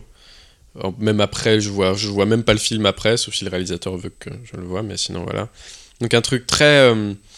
Qui paraîtrait je m'en foutiste alors que pas du tout, c'est vraiment ma méthode quoi. Et, euh, et, et en fait j'y pense, mais naturellement, je sais que je vais faire ce truc, donc j'y pense en fait. C'est même pas moi qui me dis d'y penser, j'y pense naturellement. Et à force d'y penser, et je me mets dans le personnage. Mais c'est vraiment euh, sans forcer quoi, sans forcer. Par contre, donc en fait ça c'est dans le fond au final, donc en fait c'est dans la forme que c'est assez strict parce que dans la forme je, je me comment dire, je me je m'isole complètement. Mais pareil, ça c'est instinctif, je parle à personne, je vois personne, je fais ma vie tout seul et euh, et j'écoute très peu les gens. Enfin, ils me parlent et je fais oui, oui d'accord, mais je, enfin, tu vois, je me casse. Hmm. Donc euh, voilà, mais je, mais je vais changer de méthode. Mais t'es comme ça sur le tournage Ou euh, quand le tournage est fini, t'es encore comme ça dans la vie Non, avant, avant pour me mettre Avant, dans la peau du, avant. pour, pour, euh, ouais, Hmm. oui, tout ça, je parle avant justement pour me mettre dans la peau avant. ouais. Ah, ben, le but, c'est qu'en fait, quand tu arrives sur le tournage, tu te mettes dans la peau comme ça. Parce que s'il faut encore chercher sur le tournage, ça va être, ça va être Ouais. compliqué. Donc tu te mets, voilà. Et, et après, ouais, ça m'arrive vachement de. Ça dépend à quel point je fais un effort, mais quand vraiment je me, je, m- je m'y mets à fond, souvent je reste dans la peau des personnages après. Et ça, c'est chiant. Et en fait, c'est même carrément genre, ça m'a vraiment joué des tours à un moment. Ou juste, mais c'est drôle parce que c'était pas du tout pour un film, c'est juste dans la vie. J'étais dans, je traînais avec des gens qui étaient pas du tout, qui avaient pas du tout les mêmes codes que moi, qui étaient pas du tout comme moi. Mais je pouvais que traîner avec eux. Et du coup, en fait, mais on était tellement à l'opposé dans tout qu'il fallait vraiment que je fasse un rôle de composition pour être avec eux. Et du coup, je m'auto-persuadais que j'étais comme eux, mais à un point où en fait j'étais devenu plus eux que eux. Donc dès qu'il y en avait un qui était pas assez comme moi, donc comme eux normalement, Ouais, bah c'est moi qui venais euh, lui dire ouais toi t'es t'es- t'es pas t'es pas comme nous tu vois. ouais, d'accord. Enfin ça arrivait à des points euh, trop bizarres tu vois. Et même je parlais différemment, je m'habillais différemment, je me comportais différemment, mais c'était euh, mais tu vois on pourrait dire c'est l'ado qui se cherche tu vois. Non j'ai vraiment c'était un truc de, de- c'était de la folie quoi. J'étais vraiment devenu quelqu'un d'autre et ça m'a suivi pendant longtemps et j'ai encore des, des tu vois des résidus de ça. Mais j'ai mis longtemps à m'en sortir, tu vois. C'est pour ça que je me suis dit, franchement, je vais jamais trop bosser un rôle parce que je vais me, je vais me, je vais devenir fou, tu vois. Hmm, Genre vraiment, si je deviens quelqu'un d'autre pour de vrai, genre, euh, moi je fais que ça euh, à action et couper, c'est fini, tu vois. ouais, Mais ouais. si par exemple, je sais pas, il se trouve que j'arrive pas à faire quelque chose et que je me rends compte qu'en fait, va vraiment falloir que j'utilise cette technique entre guillemets, euh, la méthode, je sais pas quoi, Stanislavski là, c'est un truc comme Oui, ça. Ouais, oui. voilà. Hmm. Mais je vais, je vais finir à l'HP, quoi. Vraiment, je vais finir en hôpital psychiatrique, tu vois. Donc je me dis, putain, peut-être je dev- devrais le faire un jour, mais waouh, ça va être compliqué. Hein. Donc euh, je t'avoue, voilà. C'est à la fois léger et en même temps, je le prends au sérieux. Donc euh, voilà, c'est de la légèreté que, que je, prends, euh, que je prends au sérieux. Et voilà. Si tu devais changer de cap et que le cinéma devait s'arrêter, qu'est-ce que tu ferais? Magnifique. Changer de cap. Si je devais. Ah bah. Bah, euh, moi je pense que là je vais commencer à profiter de la vie parce que Ouais. C'était une manière de profiter de la vie, mon métier, mais en fait, le truc, c'est que quand j'ai vraiment profité de la vie avec des gens sur la plage, tu vois, je me suis dit, ok, en fait, j'ai profité dans le travail. C'est-à-dire que j'ai vraiment kiffé mon travail, mais c'est pas ça kiffer la vie, entre Ouais, guillemets, tu ouais, vois. Moi, j'ai toujours estimé que je devais sacrifier ma vie pour le cinéma parce que c'était. Je voyais rien de mieux, en fait, et ça me faisait du bien aussi de. D'ailleurs, ce truc de sacrifice, tu vois, c'est con, mais. c'est ça te donne du pouvoir hein, de tu vois euh, je sais pas si vous avez vu l'animé Hunter euh, Hunter Hunter sais pas si ça Non. vous parle. Bah ils ont tous des pouvoirs et, et en fonction de ce qu'ils sacrifient pour leur pouvoir ils ont un pouvoir de plus en plus fort tu vois. D'accord, ok. et t'en as un il a le pouvoir le plus fort de tous mais il peut l'utiliser que sur cette personne tu vois. Donc c'est son sacrifice tu vois. Il pourra jamais l'utiliser ailleurs. Donc pour se protéger ou protéger quelqu'un d'autre c'est mort. Mais que sur cette, personne c'est la, la, brigade- la brigade fantôme tu vois. Et, et je trouve que dans la vie, c'est un peu pareil, tu vois. Plus tu fais de sacrifices, euh, mais sans, sans forcément faire des sacrifices concrets, tu vois, mais juste à partir du moment où tu te dis, c'est mon truc, et je vais rater ça, et je vais rater ça, et je vais pas être assez bien pour ça ou ça, mais ce sera ça mon truc, tu vois. Ça te donne, un, tu vois, une certaine légitimité à faire ce que Mhm. tu fais aussi, tu vois. Tu te dis, ouais, j'ai douillé, tu vois. Hmm, Alors qu'au ouais. final, tu te fais douiller tout seul. Mais ça te donne plein, plein d'armes et tout. Et euh, j'ai aucune idée de pourquoi je disais ça. Changer Bah, de cap. Oui, changer de cap. Voilà, c'est ça. Et du coup, euh, du coup, voilà, maintenant que je me rends compte que je, je peux profiter de la vie différemment, je vais me dire franchement, en fait, ce que je préfère dans ma vie, c'est vraiment parler avec les, les gens, partager des vrais trucs avec les gens, euh, tu vois, raconter, raconter des, ouais, dans l'instant quoi. présent, Mhm. raconter des histoires. En fait, ce que j'ai toujours fait dans ma vie et qui au final était un bon truc pour le cinéma. Et moi, je croyais, j'ai fini par, par, par arriver à un point où je croyais que moi, dans le cinéma, c'était un bon truc pour la vie. Faux. C'est moi dans la vie, c'est un bon truc pour le cinéma. Et c'est pas l'inverse. Donc au final, je me dis, mais en fait, ce que je préfère, c'est faire ce que je fais au cinéma, mais dans la vie. Hmm. C'est voilà, raconter des histoires, partager des trucs avec les gens, vivre des trucs forts, en fait, je peux les vivre dans la vie, tu vois. Et du coup, maintenant, je me concentre grave sur la vie et je me dis. euh, je me dis en fait, tu vois, il y a beaucoup d'acteurs qui disent ouais, je, je, vis tous ces trucs dans les films parce que je peux pas les vivre dans la vie, tu vois. Mais on peut les vivre dans la vie, Faut- tu ouais. vois. Faut le déclencher aussi. Franchement, ouais, grave. Ouais, ouais. Et c'est ce Hmm. que je veux faire maintenant. Donc on te retrouve ensuite en 2015 dans Les Tuches 2, le rêve américain. On peut voir ton personnage qui est aux États-Unis et la famille Tuche qui lui rend visite. Mais Donald en fait est en couple avec une jeune fille, invente en fait toute une histoire pour se faire accepter par sa belle famille. Ouais. Donc s'ensuit des péripéties qui vont enliser la famille Tuche dans ce mensonge, créé toute pièce hein, par Donald. Est-ce qu'il y a un mensonge que t'aurais raconté pour un casting? Alors, à chaque casting. Alors, vous avez vu le scénario? Oui. D'accord. Voilà. Un mensonge par casting. oui, oui, j'ai adoré. euh. Euh, mais ça, c'est marrant parce que c'est du, c'est du jeu avant l'heure, tu vois. C'est mon, c'est mon entraînement. Ils doivent me dire des scènes et je dois faire celle-là. celle-là, elle est incroyable. Et, et, euh, et ouais, ça, du coup, je m'entraîne un peu et tout. Et euh, mais ça, c'est fou parce que c'est le truc le plus casse-gueule de l'univers, tu vois. Hmm. Soit ils sont très polis, soit je m'en suis toujours euh, très bien sorti, quoi. Donc je suis assez, assez content. Mais ouais, ouais, à chaque fois parce que parce que je sais pas, ça, m'angoisse de lire le scénario. En fait, je sais déjà ce qui va se passer, donc ça me saoule, tu vois. Hmm. Genre j'ai envie de jouer euh, de manière spontanée, tu vois. Et de toute façon, ils sont là pour me dire non, c'est pas comme ça, c'est pas comme ça. Mais même sur les tournages, sur les plateaux, sur certains films, euh, franchement, putain, mais il y a des gens qui vont me trouver nul de d'être comme ça, mais bon. Sur certains, sur certains films, tu vois, euh, j'arrive et tout, je joue la scène. Il fait mais pourquoi, pourquoi t'es, pourquoi t'es content? Je, sais, bah, je sais pas, c'est cool. Il fait, mais non, c'est pas cool dans ta tête. Il fait, regarde, juste avant, il s'est passé ça, mais on l'a pas tourné, donc moi j'en sais rien, tu vois. Et il se dit, mais qui, qui est con, quoi? Je fais, ah oui, putain, pardon, j'avais oublié alors que je l'avais pas lu, tu vois. Ouais. Et on l'a refait. Mais, mais tu vois, je préfère qu'on me dise, fais comme ci, fais comme ça, plutôt que moi-même, tu vois, me dire, ah oui, le personnage, il a fait ça avant. Ça m'embrouille pas l'esprit. Là, t'as juste un mec qui fait la même, mais triste. Ok. Et au final, la plupart des réels, ils savent hein, que j'ai pas lu le scénario. Ils sont au courant. Ouais. Mais ils savent que je travaille comme ça, tu vois. Et t'en as même qui préviennent les autres avec qui je vais tourner. je te Attention, jure.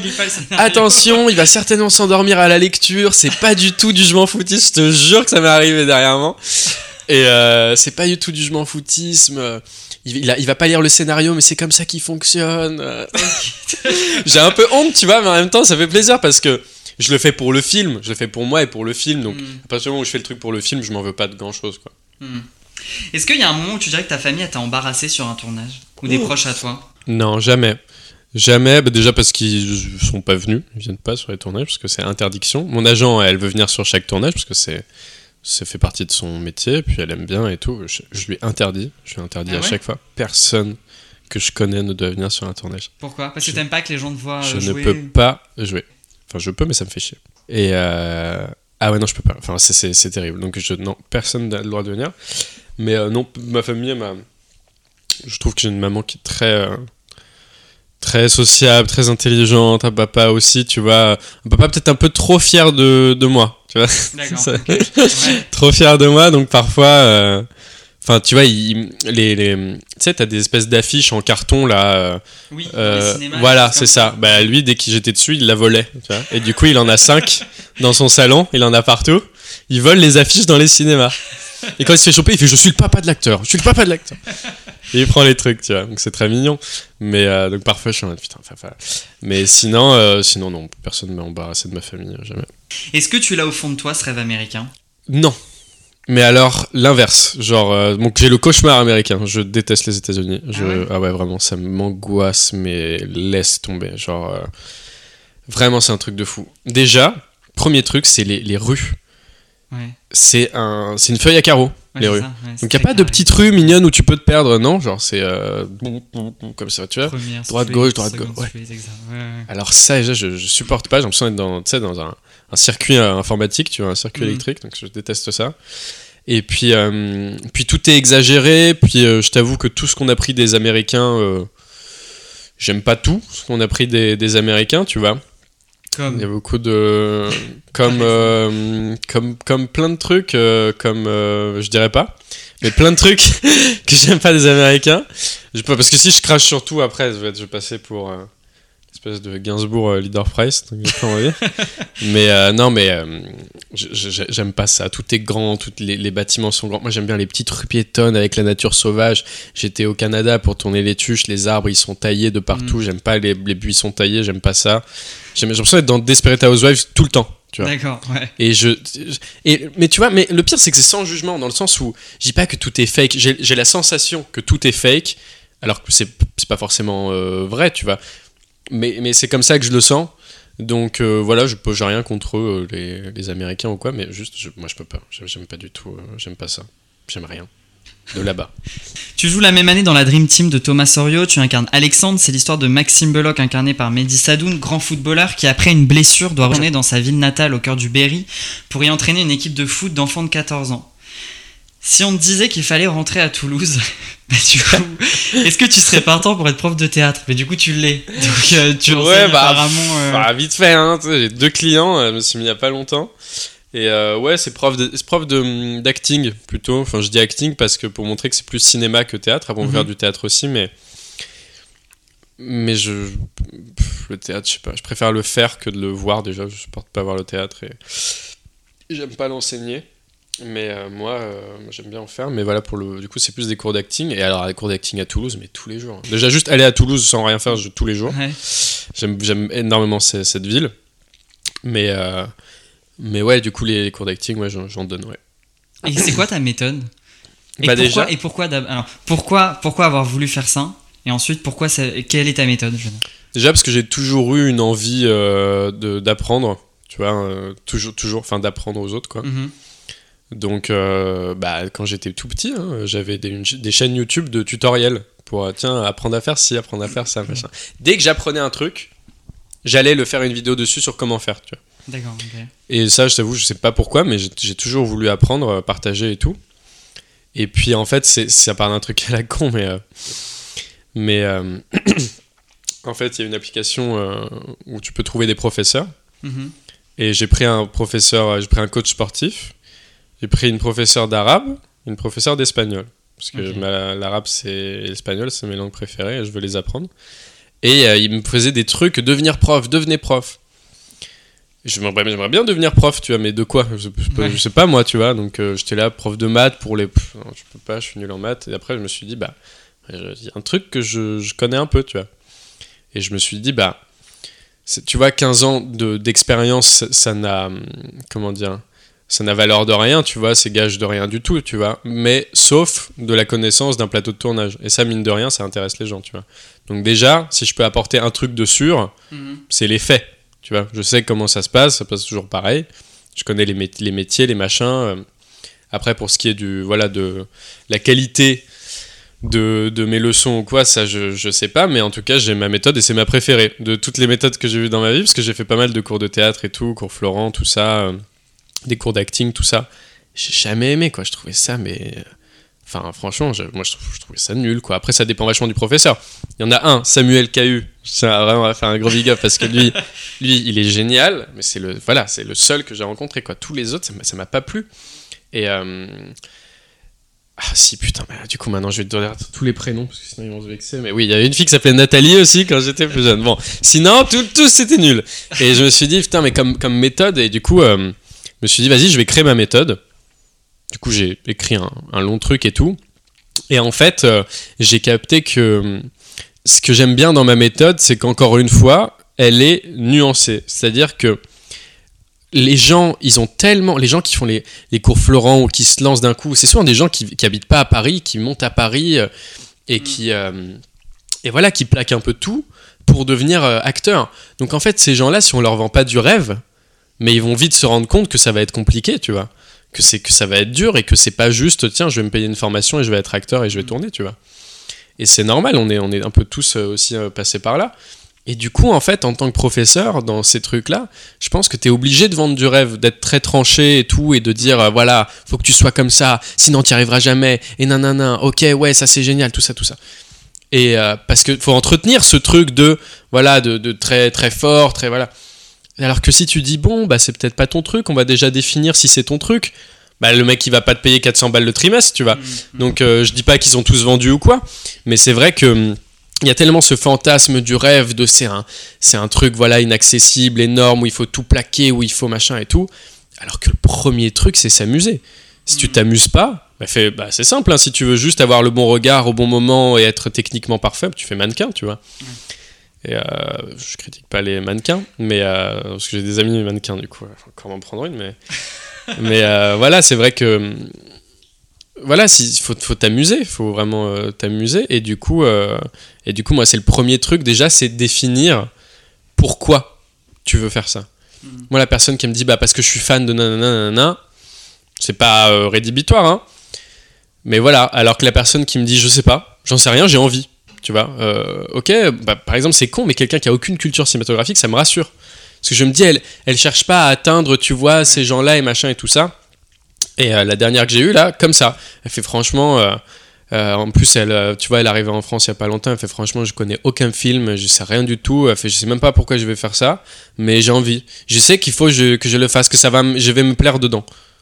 Bah, c'est bon, voilà. C'est c'est tout con, mais au moins, voilà, t'as juste envie de le faire. Donc, en fait, la meuf, t'es là, on joue, on joue, elle voulait jouer, tu vois.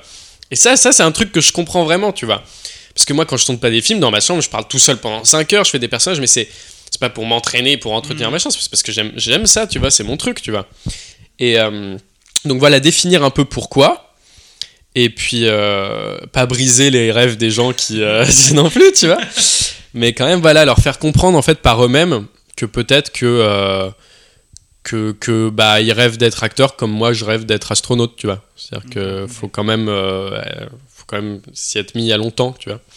Et donc euh, et donc voilà, et après, ma méthode, bah, je parle énormément avec la personne, je, fais- je pose énormément de, de questions. La première séance, y a pas, on joue même pas, on fait aucune scène ni rien, juste ça dure une heure, et je pose des questions, je pose des questions, je pose des questions. Et puis ensuite, du coup, je vais essayer de, de trouver des, des- des scènes, des trucs à faire, des exercices vraiment personnalisés pour la personne, tu vois. Ça, c'est con, mais qui t'a payé, enfin, pardon, je vais tacler les cours Florent aujourd'hui, c'est c'est parti, mais qui t'a payé 400 balles le trimestre, putain, mais autant que ce soit personnalisé. Là, c'est pour toute une classe, c'est de l'art, tu vois ce que je veux dire?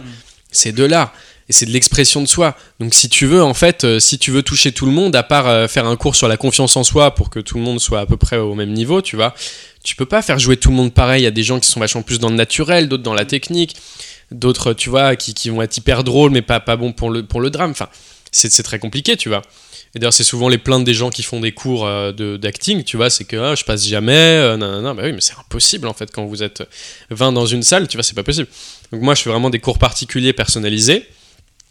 Et, euh, et voilà, et en gros, pour, pour moi, en fait, ce qui, ce qui fait que n'importe, pour moi, n'importe qui peut être acteur. Mais alors, vraiment, Euh, je suis sûr et certain. Et je pense que ça se prouve. hein. Il y a des gens, tu fais Ah ouais, ah bah j'aurais pas pensé, bah putain, et ça marche quand même. Parce qu'en fait, tu, franch- franchement, tu peux même jouer comme un pied du moment que tu y crois. Bah tu joues pas comme un pied. C'est magique, hein, c'est vraiment magique. Je, je connais vraiment des gens qui jouent comme ça, hein. mais ça marche. Et c'est limite leur charme, tu vois. Parce que eux, ils y croient. Donc c'est la confiance en soi. Euh, Il y a la confiance en soi, l'intelligence, mais l'intelligence, ça peut se rattraper par la, la- la compréhension de ce que tu fais, comment le faire, du personnage, etc. Il y a le lâcher prise, il y a énormément de choses, mais franchement, t'as as, 35 de QI, 35 de QI, l'envie, euh, le, le lâcher prise et la confiance en mais je te jure que tu tournes, hein, c'est- sûr et certain. Donc, euh, donc voilà, c'est- plus des trucs pour. euh, pour euh, voilà moi ce que je cherche à faire c'est d'abord qu'elle s'amuse que la personne s'amuse et tout qu'elle prenne du plaisir qu'ensuite elle se lâche. Une fois qu'elle arrive à se lâcher et je vois qu'elle a vraiment bien les pieds sur terre là je vais la mettre en situation de stress où je vais la juger vraiment la juger tu vois ce que j'aime pas faire donc c'est un rôle limite mais je le fais parce que c'est ce que tu peux ressentir avec trois caméras et, et deux perchman et toute une équipe tu vois. Et euh, et voilà et en fait euh, moi ce que je kiffe c'est pas voir des futurs acteurs et des futurs c'est voir des gens qui prennent confiance en eux, qui s'amusent, qui jouent, qui, se laissent aller dans des personnages, tu vois, et qui vivent un truc, tu vois. Hum, Par exemple, je sais pas, la dernière fois, je disais, ok, je fais la gueule et tu dois me faire parler. J'ai pas envie de te parler, mais tu dois me faire parler, tu vois. Du coup, je faisais la gueule comme ça. Et à la fin, ça part vraiment. On vit vraiment le truc, tu vois. On est vraiment dans la situation et tout. Et c'est pour ça, c'est pour ce micro-moment où d'un coup, t'es vraiment. T'es t'es plus dans un jardin, euh, tu vois, euh, pas très bien. euh, Enfin, t'es plus, genre à l'endroit où t'es, tu vois, t'es vraiment en train de. dans, un, dans, dans, dans ton univers, tu vois. Ça, c'est juste pour ces moments-là. Et ça, on y accède par l'amusement, le lâcher prise, et pas par, euh, pas par des cours ultra stricts, ultra, tu vois. Donc euh, voilà. Si tu devais choisir une Dream Team avec qui tu rêverais de tourner, ce serait qui? Franchement, euh, des gens avec qui je me sens en confiance, parce que. pff, si je vais te dire, tu vois, je sais pas, Jack Nicholson, enfin j'en sais rien, tu vois, des grands acteurs et qu'au final, ils me parlent pas, euh, c'est chiant et, et j'ai l'impression, euh, non, des gens avec des gens avec qui je me sens en confiance, des gens avec qui peut-être on a la même, un peu la même manière de penser, parce que on dit toujours oui, c'est important d'avoir des manières de penser différentes pour créer quelque chose et tout, oui, mais quand t'es dans le jeu, c'est quand même, tu vois, par exemple de l'impro, Hmm. si vous avez pas la même manière de penser, l'impro, elle va Ah, être catastrophique, Ouais, quoi. Donc, euh, non, des gens avec qui je me sens bien. euh, ouais, en vrai, des, des, des, des potes. Des potes, en vrai. je pense des potes, hein. Ça, ma Dream Team. On te retrouve donc dans le troisième volet des Tuches en 2018. hein, dans ce troisième volet, Jeff Tuche concourt pour la présidentielle. Si tu devais, toi, concourir pour la présidentielle, quelle serait la chose que tu souhaiterais changer pour le statut d'intermittent du spectacle? Pour le statut d'intermittent du spectacle, ah, c'est compliqué. hein. Euh, je pense que je baisserais. Attention, ça commence très mal, mais ça finit très bien. Je baisserais un peu les aides, tu vois, Ouais. pour les intermittents du spectacle, Ouais. mais. Parce qu'il faut être juste quand même, je baisserais un peu les gestes, mais je euh, la possibilité d'avoir un boulot à côté sans perdre le statut. Parce que en fait, c'est c'est une politique qui pousse au sacrifice ultime quoi. Plaque toute ta vie et fais que ça. Et si tu fais trois jours serveur dans un, dans un bar juste pour pouvoir payer ton loyer, t'es plus intermittent du spectacle. Et tu ça, perds le pas statut. droit- T'as pas le droit d'enchaîner. Tu peux pas faire ouais. n'importe quel autre boulot, tu peux pas. Genre moi j'ai fait animateur colo pendant deux semaines. Eh ben je l'ai pas déclaré parce que sinon j'étais plus intermittent du spectacle. C'est tu perds ton statut. Donc en fait ça pousse les gens euh, à, à tout donner pour le cinéma donc ils restent dans ce truc là et en fait c'est des gens qui du coup finissent par miser des espoirs monstrueux sur ça, faire trois figurations par an et à la fin se dire mais putain je vais retrouver dans ma campagne sans rien ma vie c'est de la merde tu vois. Hmm. Alors que non, toujours euh, dans la nuance, voilà, on fait sans, sans forcément s'attendre à, à beaucoup, on y va à fond, mais quand même qu'on puisse au cas où bouffer, quoi, tu vois, avec un petit boulot à côté. Donc c'est ça que je changerais. Tu joues aussi dans Gaston Lagaffe de Pierre-François Martin Laval. Tu joues le rôle titre. Gaston Lagaffe, c'est une bande dessinée hein, à la base franco-belge d'André Franquin. J'ai vu que tu t'étais endormi Ouais, c'est ça. sur le au casting et qu'en fait tu t'étais trompé d'étage ou un truc comme ça. Tu t'étais endormi dans une non, salle. c'est pas, ça. Non, c'est pas ça. C'est que j'ai en gros, j'avais, euh, je passais le dernier tour d'un casting pour Gérard Jugnot pour son film, Ouais. et j'avais trop envie de la voir. C'était, je, je- je sais pas, j'aime trop Gérard Jugnot. Je sais pas pourquoi, hein, parce que bon, on s'est pas beaucoup parlé, mais bah déjà il m'a envoyé une lettre, tu vois, quand j'étais pas pris. Quand t'es pas pris à un casting, on te dit rien. Tu apprends quand le film il est sorti que t'étais pas Ah pris ouais en fait. Ah oui oui. Personne ne te dit rien. Donc euh, voilà, ça c'est au final c'est la loi du truc. Au bout d'un moment tu t'y fais, ça fait chier. hein. Quand les mecs ils font putain c'était incroyable, bravo Théo, c'est sûr c'est toi. Et puis ensuite tu vois l'affiche, tu fais ah ça fait mal au cul. Donc euh, parfois ça fait voilà très mal parce que euh, t'as vraiment vécu. Enfin tu vois moi ça m'arrive de faire un casting de fou, j'ai chialé de malade où j'ai vraiment j'ai fait des scènes où j'étais à fond dedans. Les mecs ils m'ont dit des trucs ils étaient pas du tout obligés de me dire. Et au final si c'est pas moi, pas de souci. Peut-être qu'il y en a un qui était meilleur ou peut-être que je sais Mm. pas il leur fallait des cheveux bleus. Enfin j'en sais rien tu vois. Mais au final, peut-être juste un truc de eh, ouais, c'était bien, malheureusement, c'était pas toi. Tu sais, c'est genre, c'est pas de l'ego en mode Hum, je veux qu'on me dise, c'est juste, la- genre l'humanité, tu vois. euh, ok, on se parle plus, c'est fini, tu vois. Moi, on a vécu un truc, tu vois. Alors pour eux, c'est juste, euh, juste ils ont filmé, oh bah c'est pas lui, on s'en branle, tu vois. Donc ça fait un peu mal. Mais, euh, mais du coup, voilà, t'apprends, t'apprends que, que là, alors que lui, il m'a envoyé une lettre. Vraiment une belle lettre, quoi, pour me dire que voilà, malheureusement, c'était pas moi, que ça s'était joué entre un autre mec et moi de peu, euh, que j'avais pas le permis, que ça faisait un peu chier que j'avais pas le permis, et que blablabla, mais enfin voilà, tu vois, aucun problème, je m'en fous de pas être pris, ça me fait trop plaisir, tu vois, on- je sais qu'on a passé un vrai moment et que c'était cool. Mhm. Donc j'adore Gérard Jugnot, et euh, donc je passais pour, pour le dernier tour de ça, donc j'ai pas encore eu la lettre, hein, sinon je serais pas venu, et donc j'étais au casting, je me mets, et, franchement, il faisait trop bon quoi, il faisait trop trop trop trop bon. J'étais sur mon petit siège et tout. J'avais pas dormi comme d'hab parce que je dors très très peu. Et euh, je m'endors quoi sur le siège.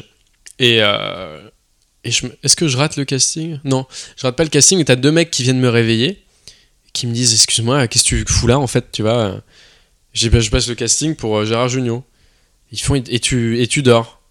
Je bah, euh, maintenant non. Ouais. Maintenant plus. Et, euh, et ils font ouais, ça te dérangerait de passer un autre casting après tout ça. Tu sais, moi je sais pas qui c'est. euh. Et oui, en fait, la vérité c'est que oui, ça me dérangerait parce que là je vais tout donner pour celui-là. Je suis déjà crevé comme ils peuvent Mhm. le constater, donc j'ai aucune envie après d'aller à autre part dans un casting où j'ai même pas eu le texte avant, tu vois.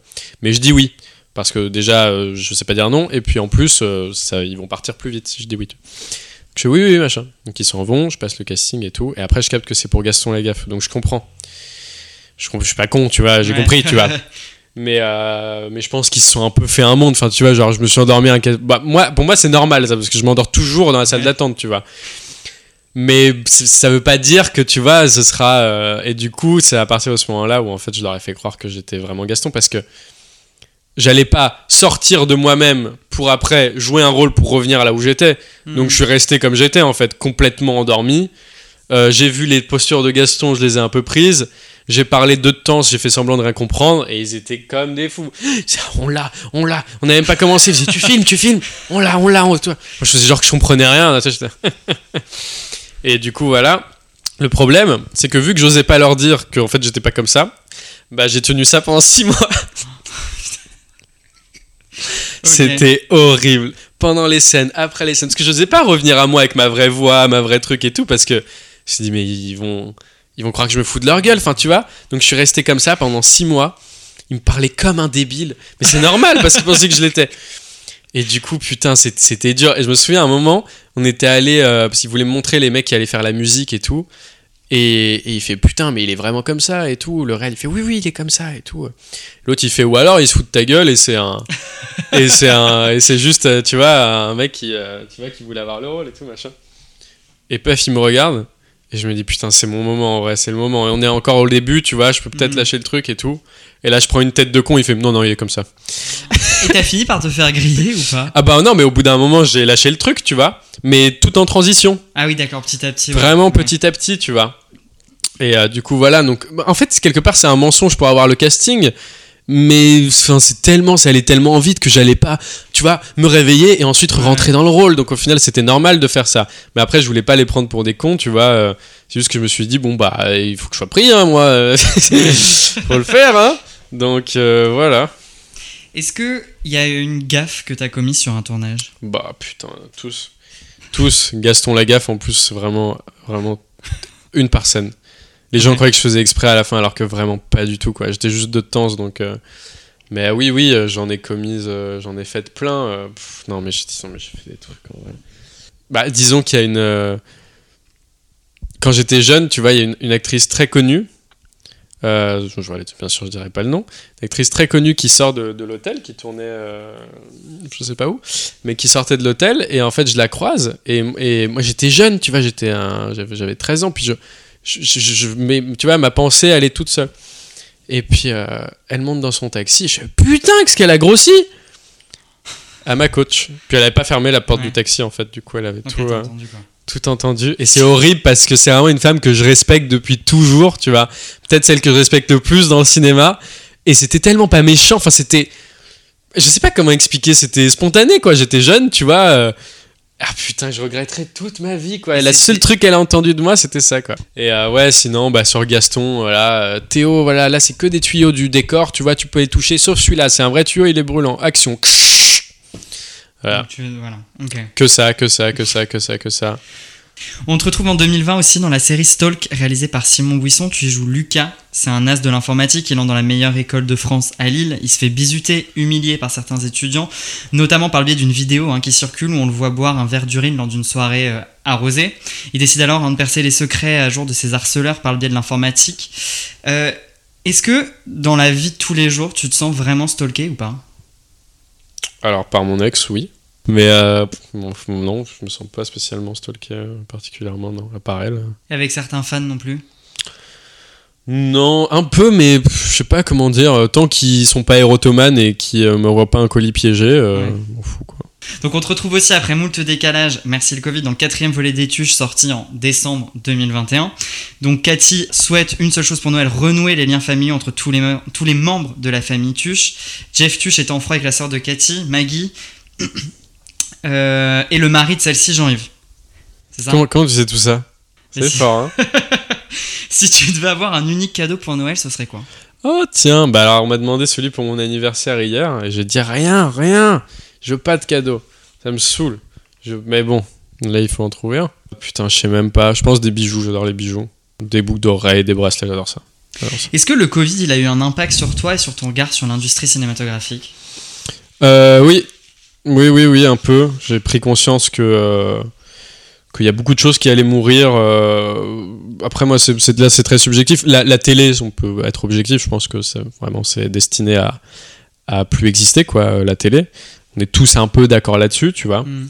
Le cinéma, il, il- voilà, il y aura toujours des gens qui se battront et très bien, mais très franchement, je pense pas que ça tiendra vachement. À mon avis, le cinéma de demain, entre guillemets, c'est euh, des trucs avec des sièges qui bougent et de, de l'eau qui tombe euh, du plafond et des lunettes 3D et machin. Mais euh, personne va payer, tu vois. Bah, Une surtout place que de maintenant, le cinéma. cinéma, enfin, surtout que maintenant, le cinéma, c'est enfin, le prix d'une place de cinéma, c'est le prix d'une place de théâtre presque. Enfin, quasiment. Donc en fait, tu vois, euh, sachant que toute l'industrie elle a accès autour des jeunes, tu vois, Mm. les séries, machin, tout ça c'est pour les jeunes, avec des jeunes, tout ça. Donc euh, c'est ce qui marche le plus, tu vois. Donc, euh, donc euh, les jeunes ils iront pas au cinéma. Donc euh, ouais, ça m'a fait changer de regard dans le sens où Covid Netflix, Amazon Prime, OCS, machin, Mm. pouf, tout, on a fait. brrr. Moi, j'ai- moi, tant mieux, j'ai pas arrêté de tourner. J'ai fait Netflix, OCS, j'ai la France Télé, tu vois. Il manque que Amazon Prime, malheureusement, j'ai pas été pris au casting. mais il me manquait plus que ça, quoi. Je voulais juste le faire pour avoir la, la liste complète. Mm. Mais.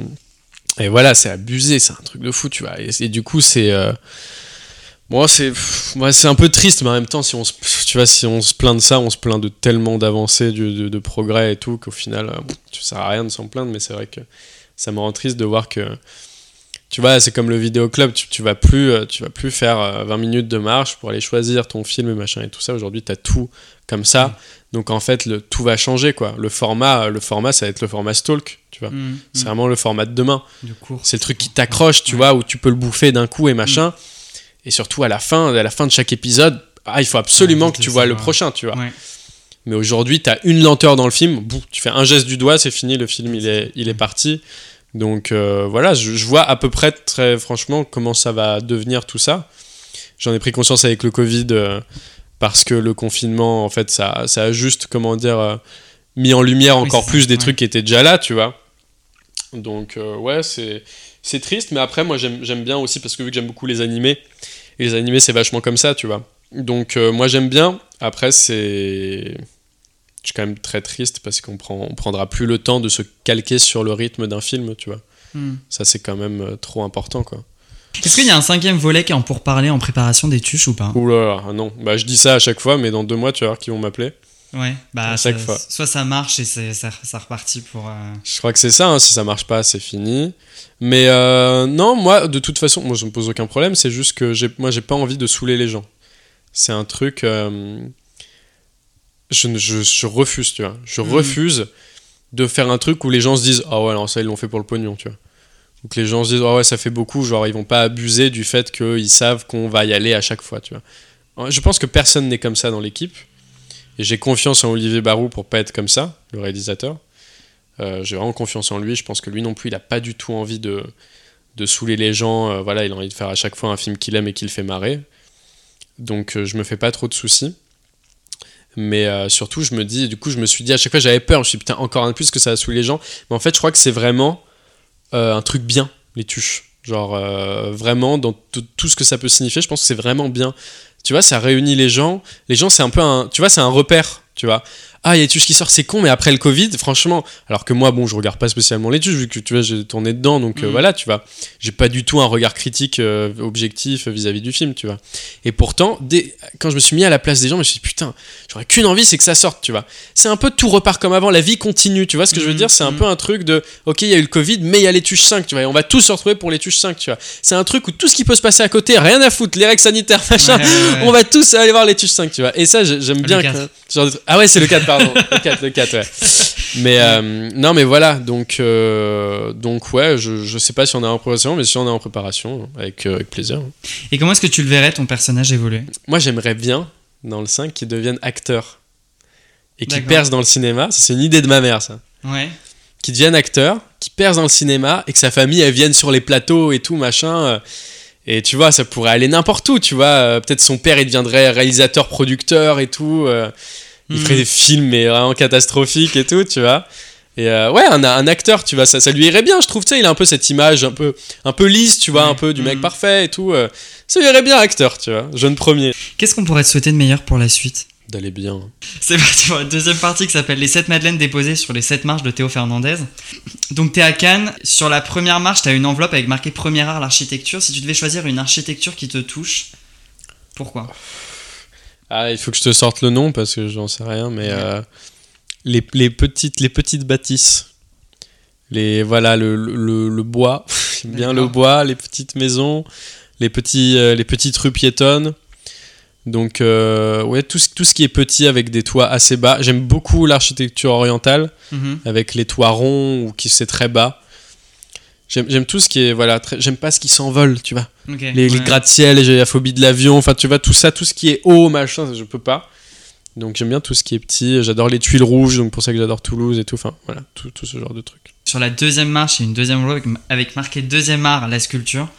Je dirais, euh, alors putain, alors, je- par contre, ça, je me souviens pas du nom, mais tu sais, les espèces de. C'est souvent des femmes avec des. Qui ont des, des grandes et des grosses courbes euh, dans les, parcs et tout. Ah non. non. dans les parcs pour enfants, il y en a vachement à Toulouse. Et les enfants, ils grimpent dessus. C'est du métal un peu lisse comme ça.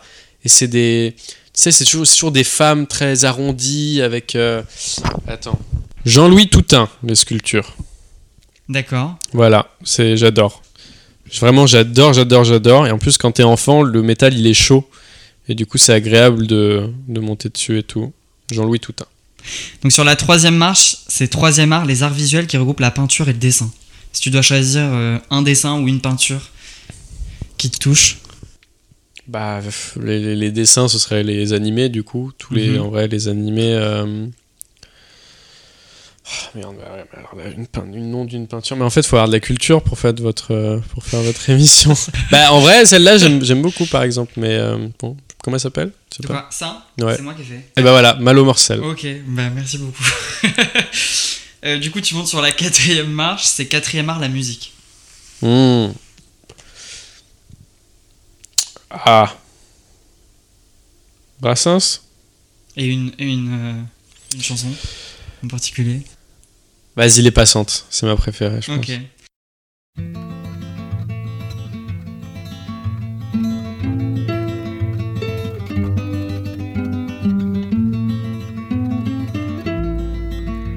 Je veux dédier ce poème à toutes les femmes qu'on aime pendant quelques instants secrets.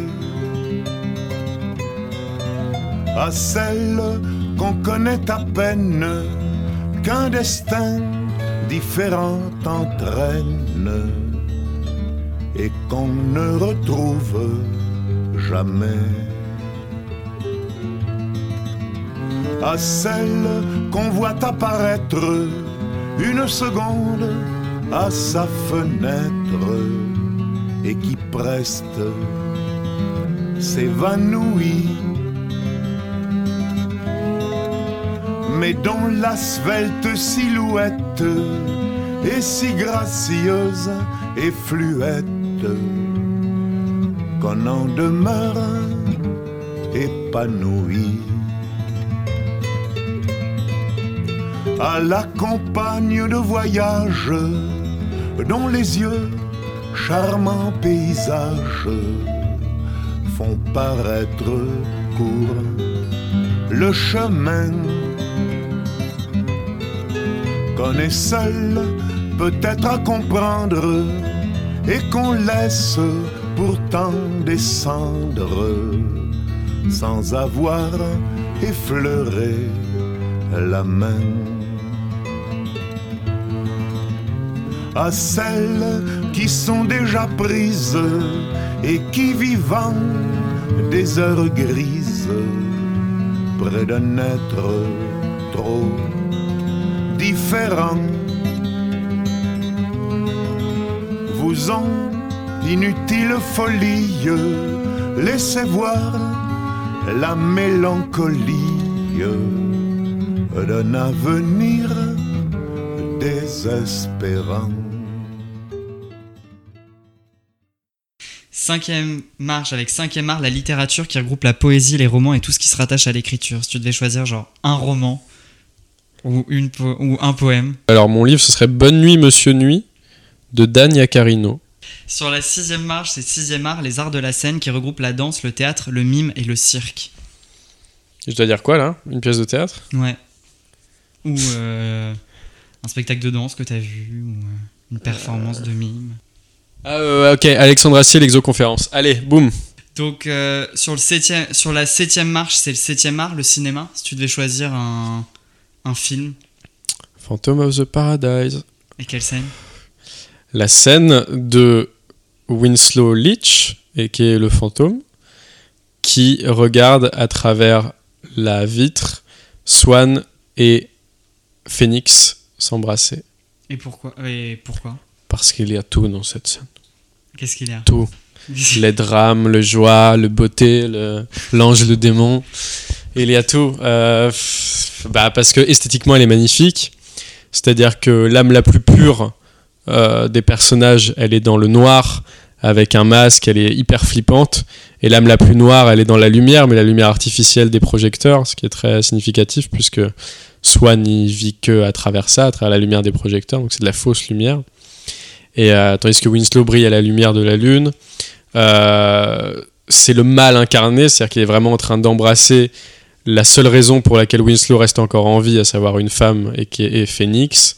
Euh, et dans, toute- dans toute cette apogée, ce, ce paroxysme de, de, de, de vice, il appuie sur le bouton pour enclencher la caméra, pour filmer tout ce qui se passe et filmer la, la douleur de Winslow euh, qui le regarde. Enfin, c'est le mal, ce vrai ce type, quoi. Mais c'est, enfin, j'ai jamais vu le mal aussi bien euh, représenté, quoi. Ça fait vraiment mal. ça fait mal. D'accord. Voilà, j'aime bien. Bon, bah, c'est parti pour la dernière partie. Ça Ok. s'appelle à bout de choix. T'as deux choix et tu dois en choisir qu'un. Ok. Ketchup ou frites? Frites. Euh, Théo ou Fernandez? Oh putain. Oh putain, ah, tu sais que ça c'est une bonne question. c'est une très bonne question. Oh mon dieu. Euh... Putain, c'est la, c'est la meilleure question. je te jure, je te jure, je, mais je t'expliquerai pourquoi après, mais Fernandez. Sage ou gaffe? Oh, les deux sont opposés? Ouais. Bon, bah sage alors. Ah non, sage, euh, on peut être sage et gaffé. Je dirais sage. Un pour tuche ou tuche pour un? Eh bien, euh, tu joues pour un Série ou film? Série. Rire ou s'esclaffer? Pff, Rire. Ville ou campagne? Campagne. Euh, Poivre ou sel? Sel. Mickey ou Donald? Euh, Donald Mickey, il me fait peur. Les tuches 1, 2, 3 ou 4 Un. Bah merci beaucoup d'être venu Théo Fernandez. Avec plaisir. Merci.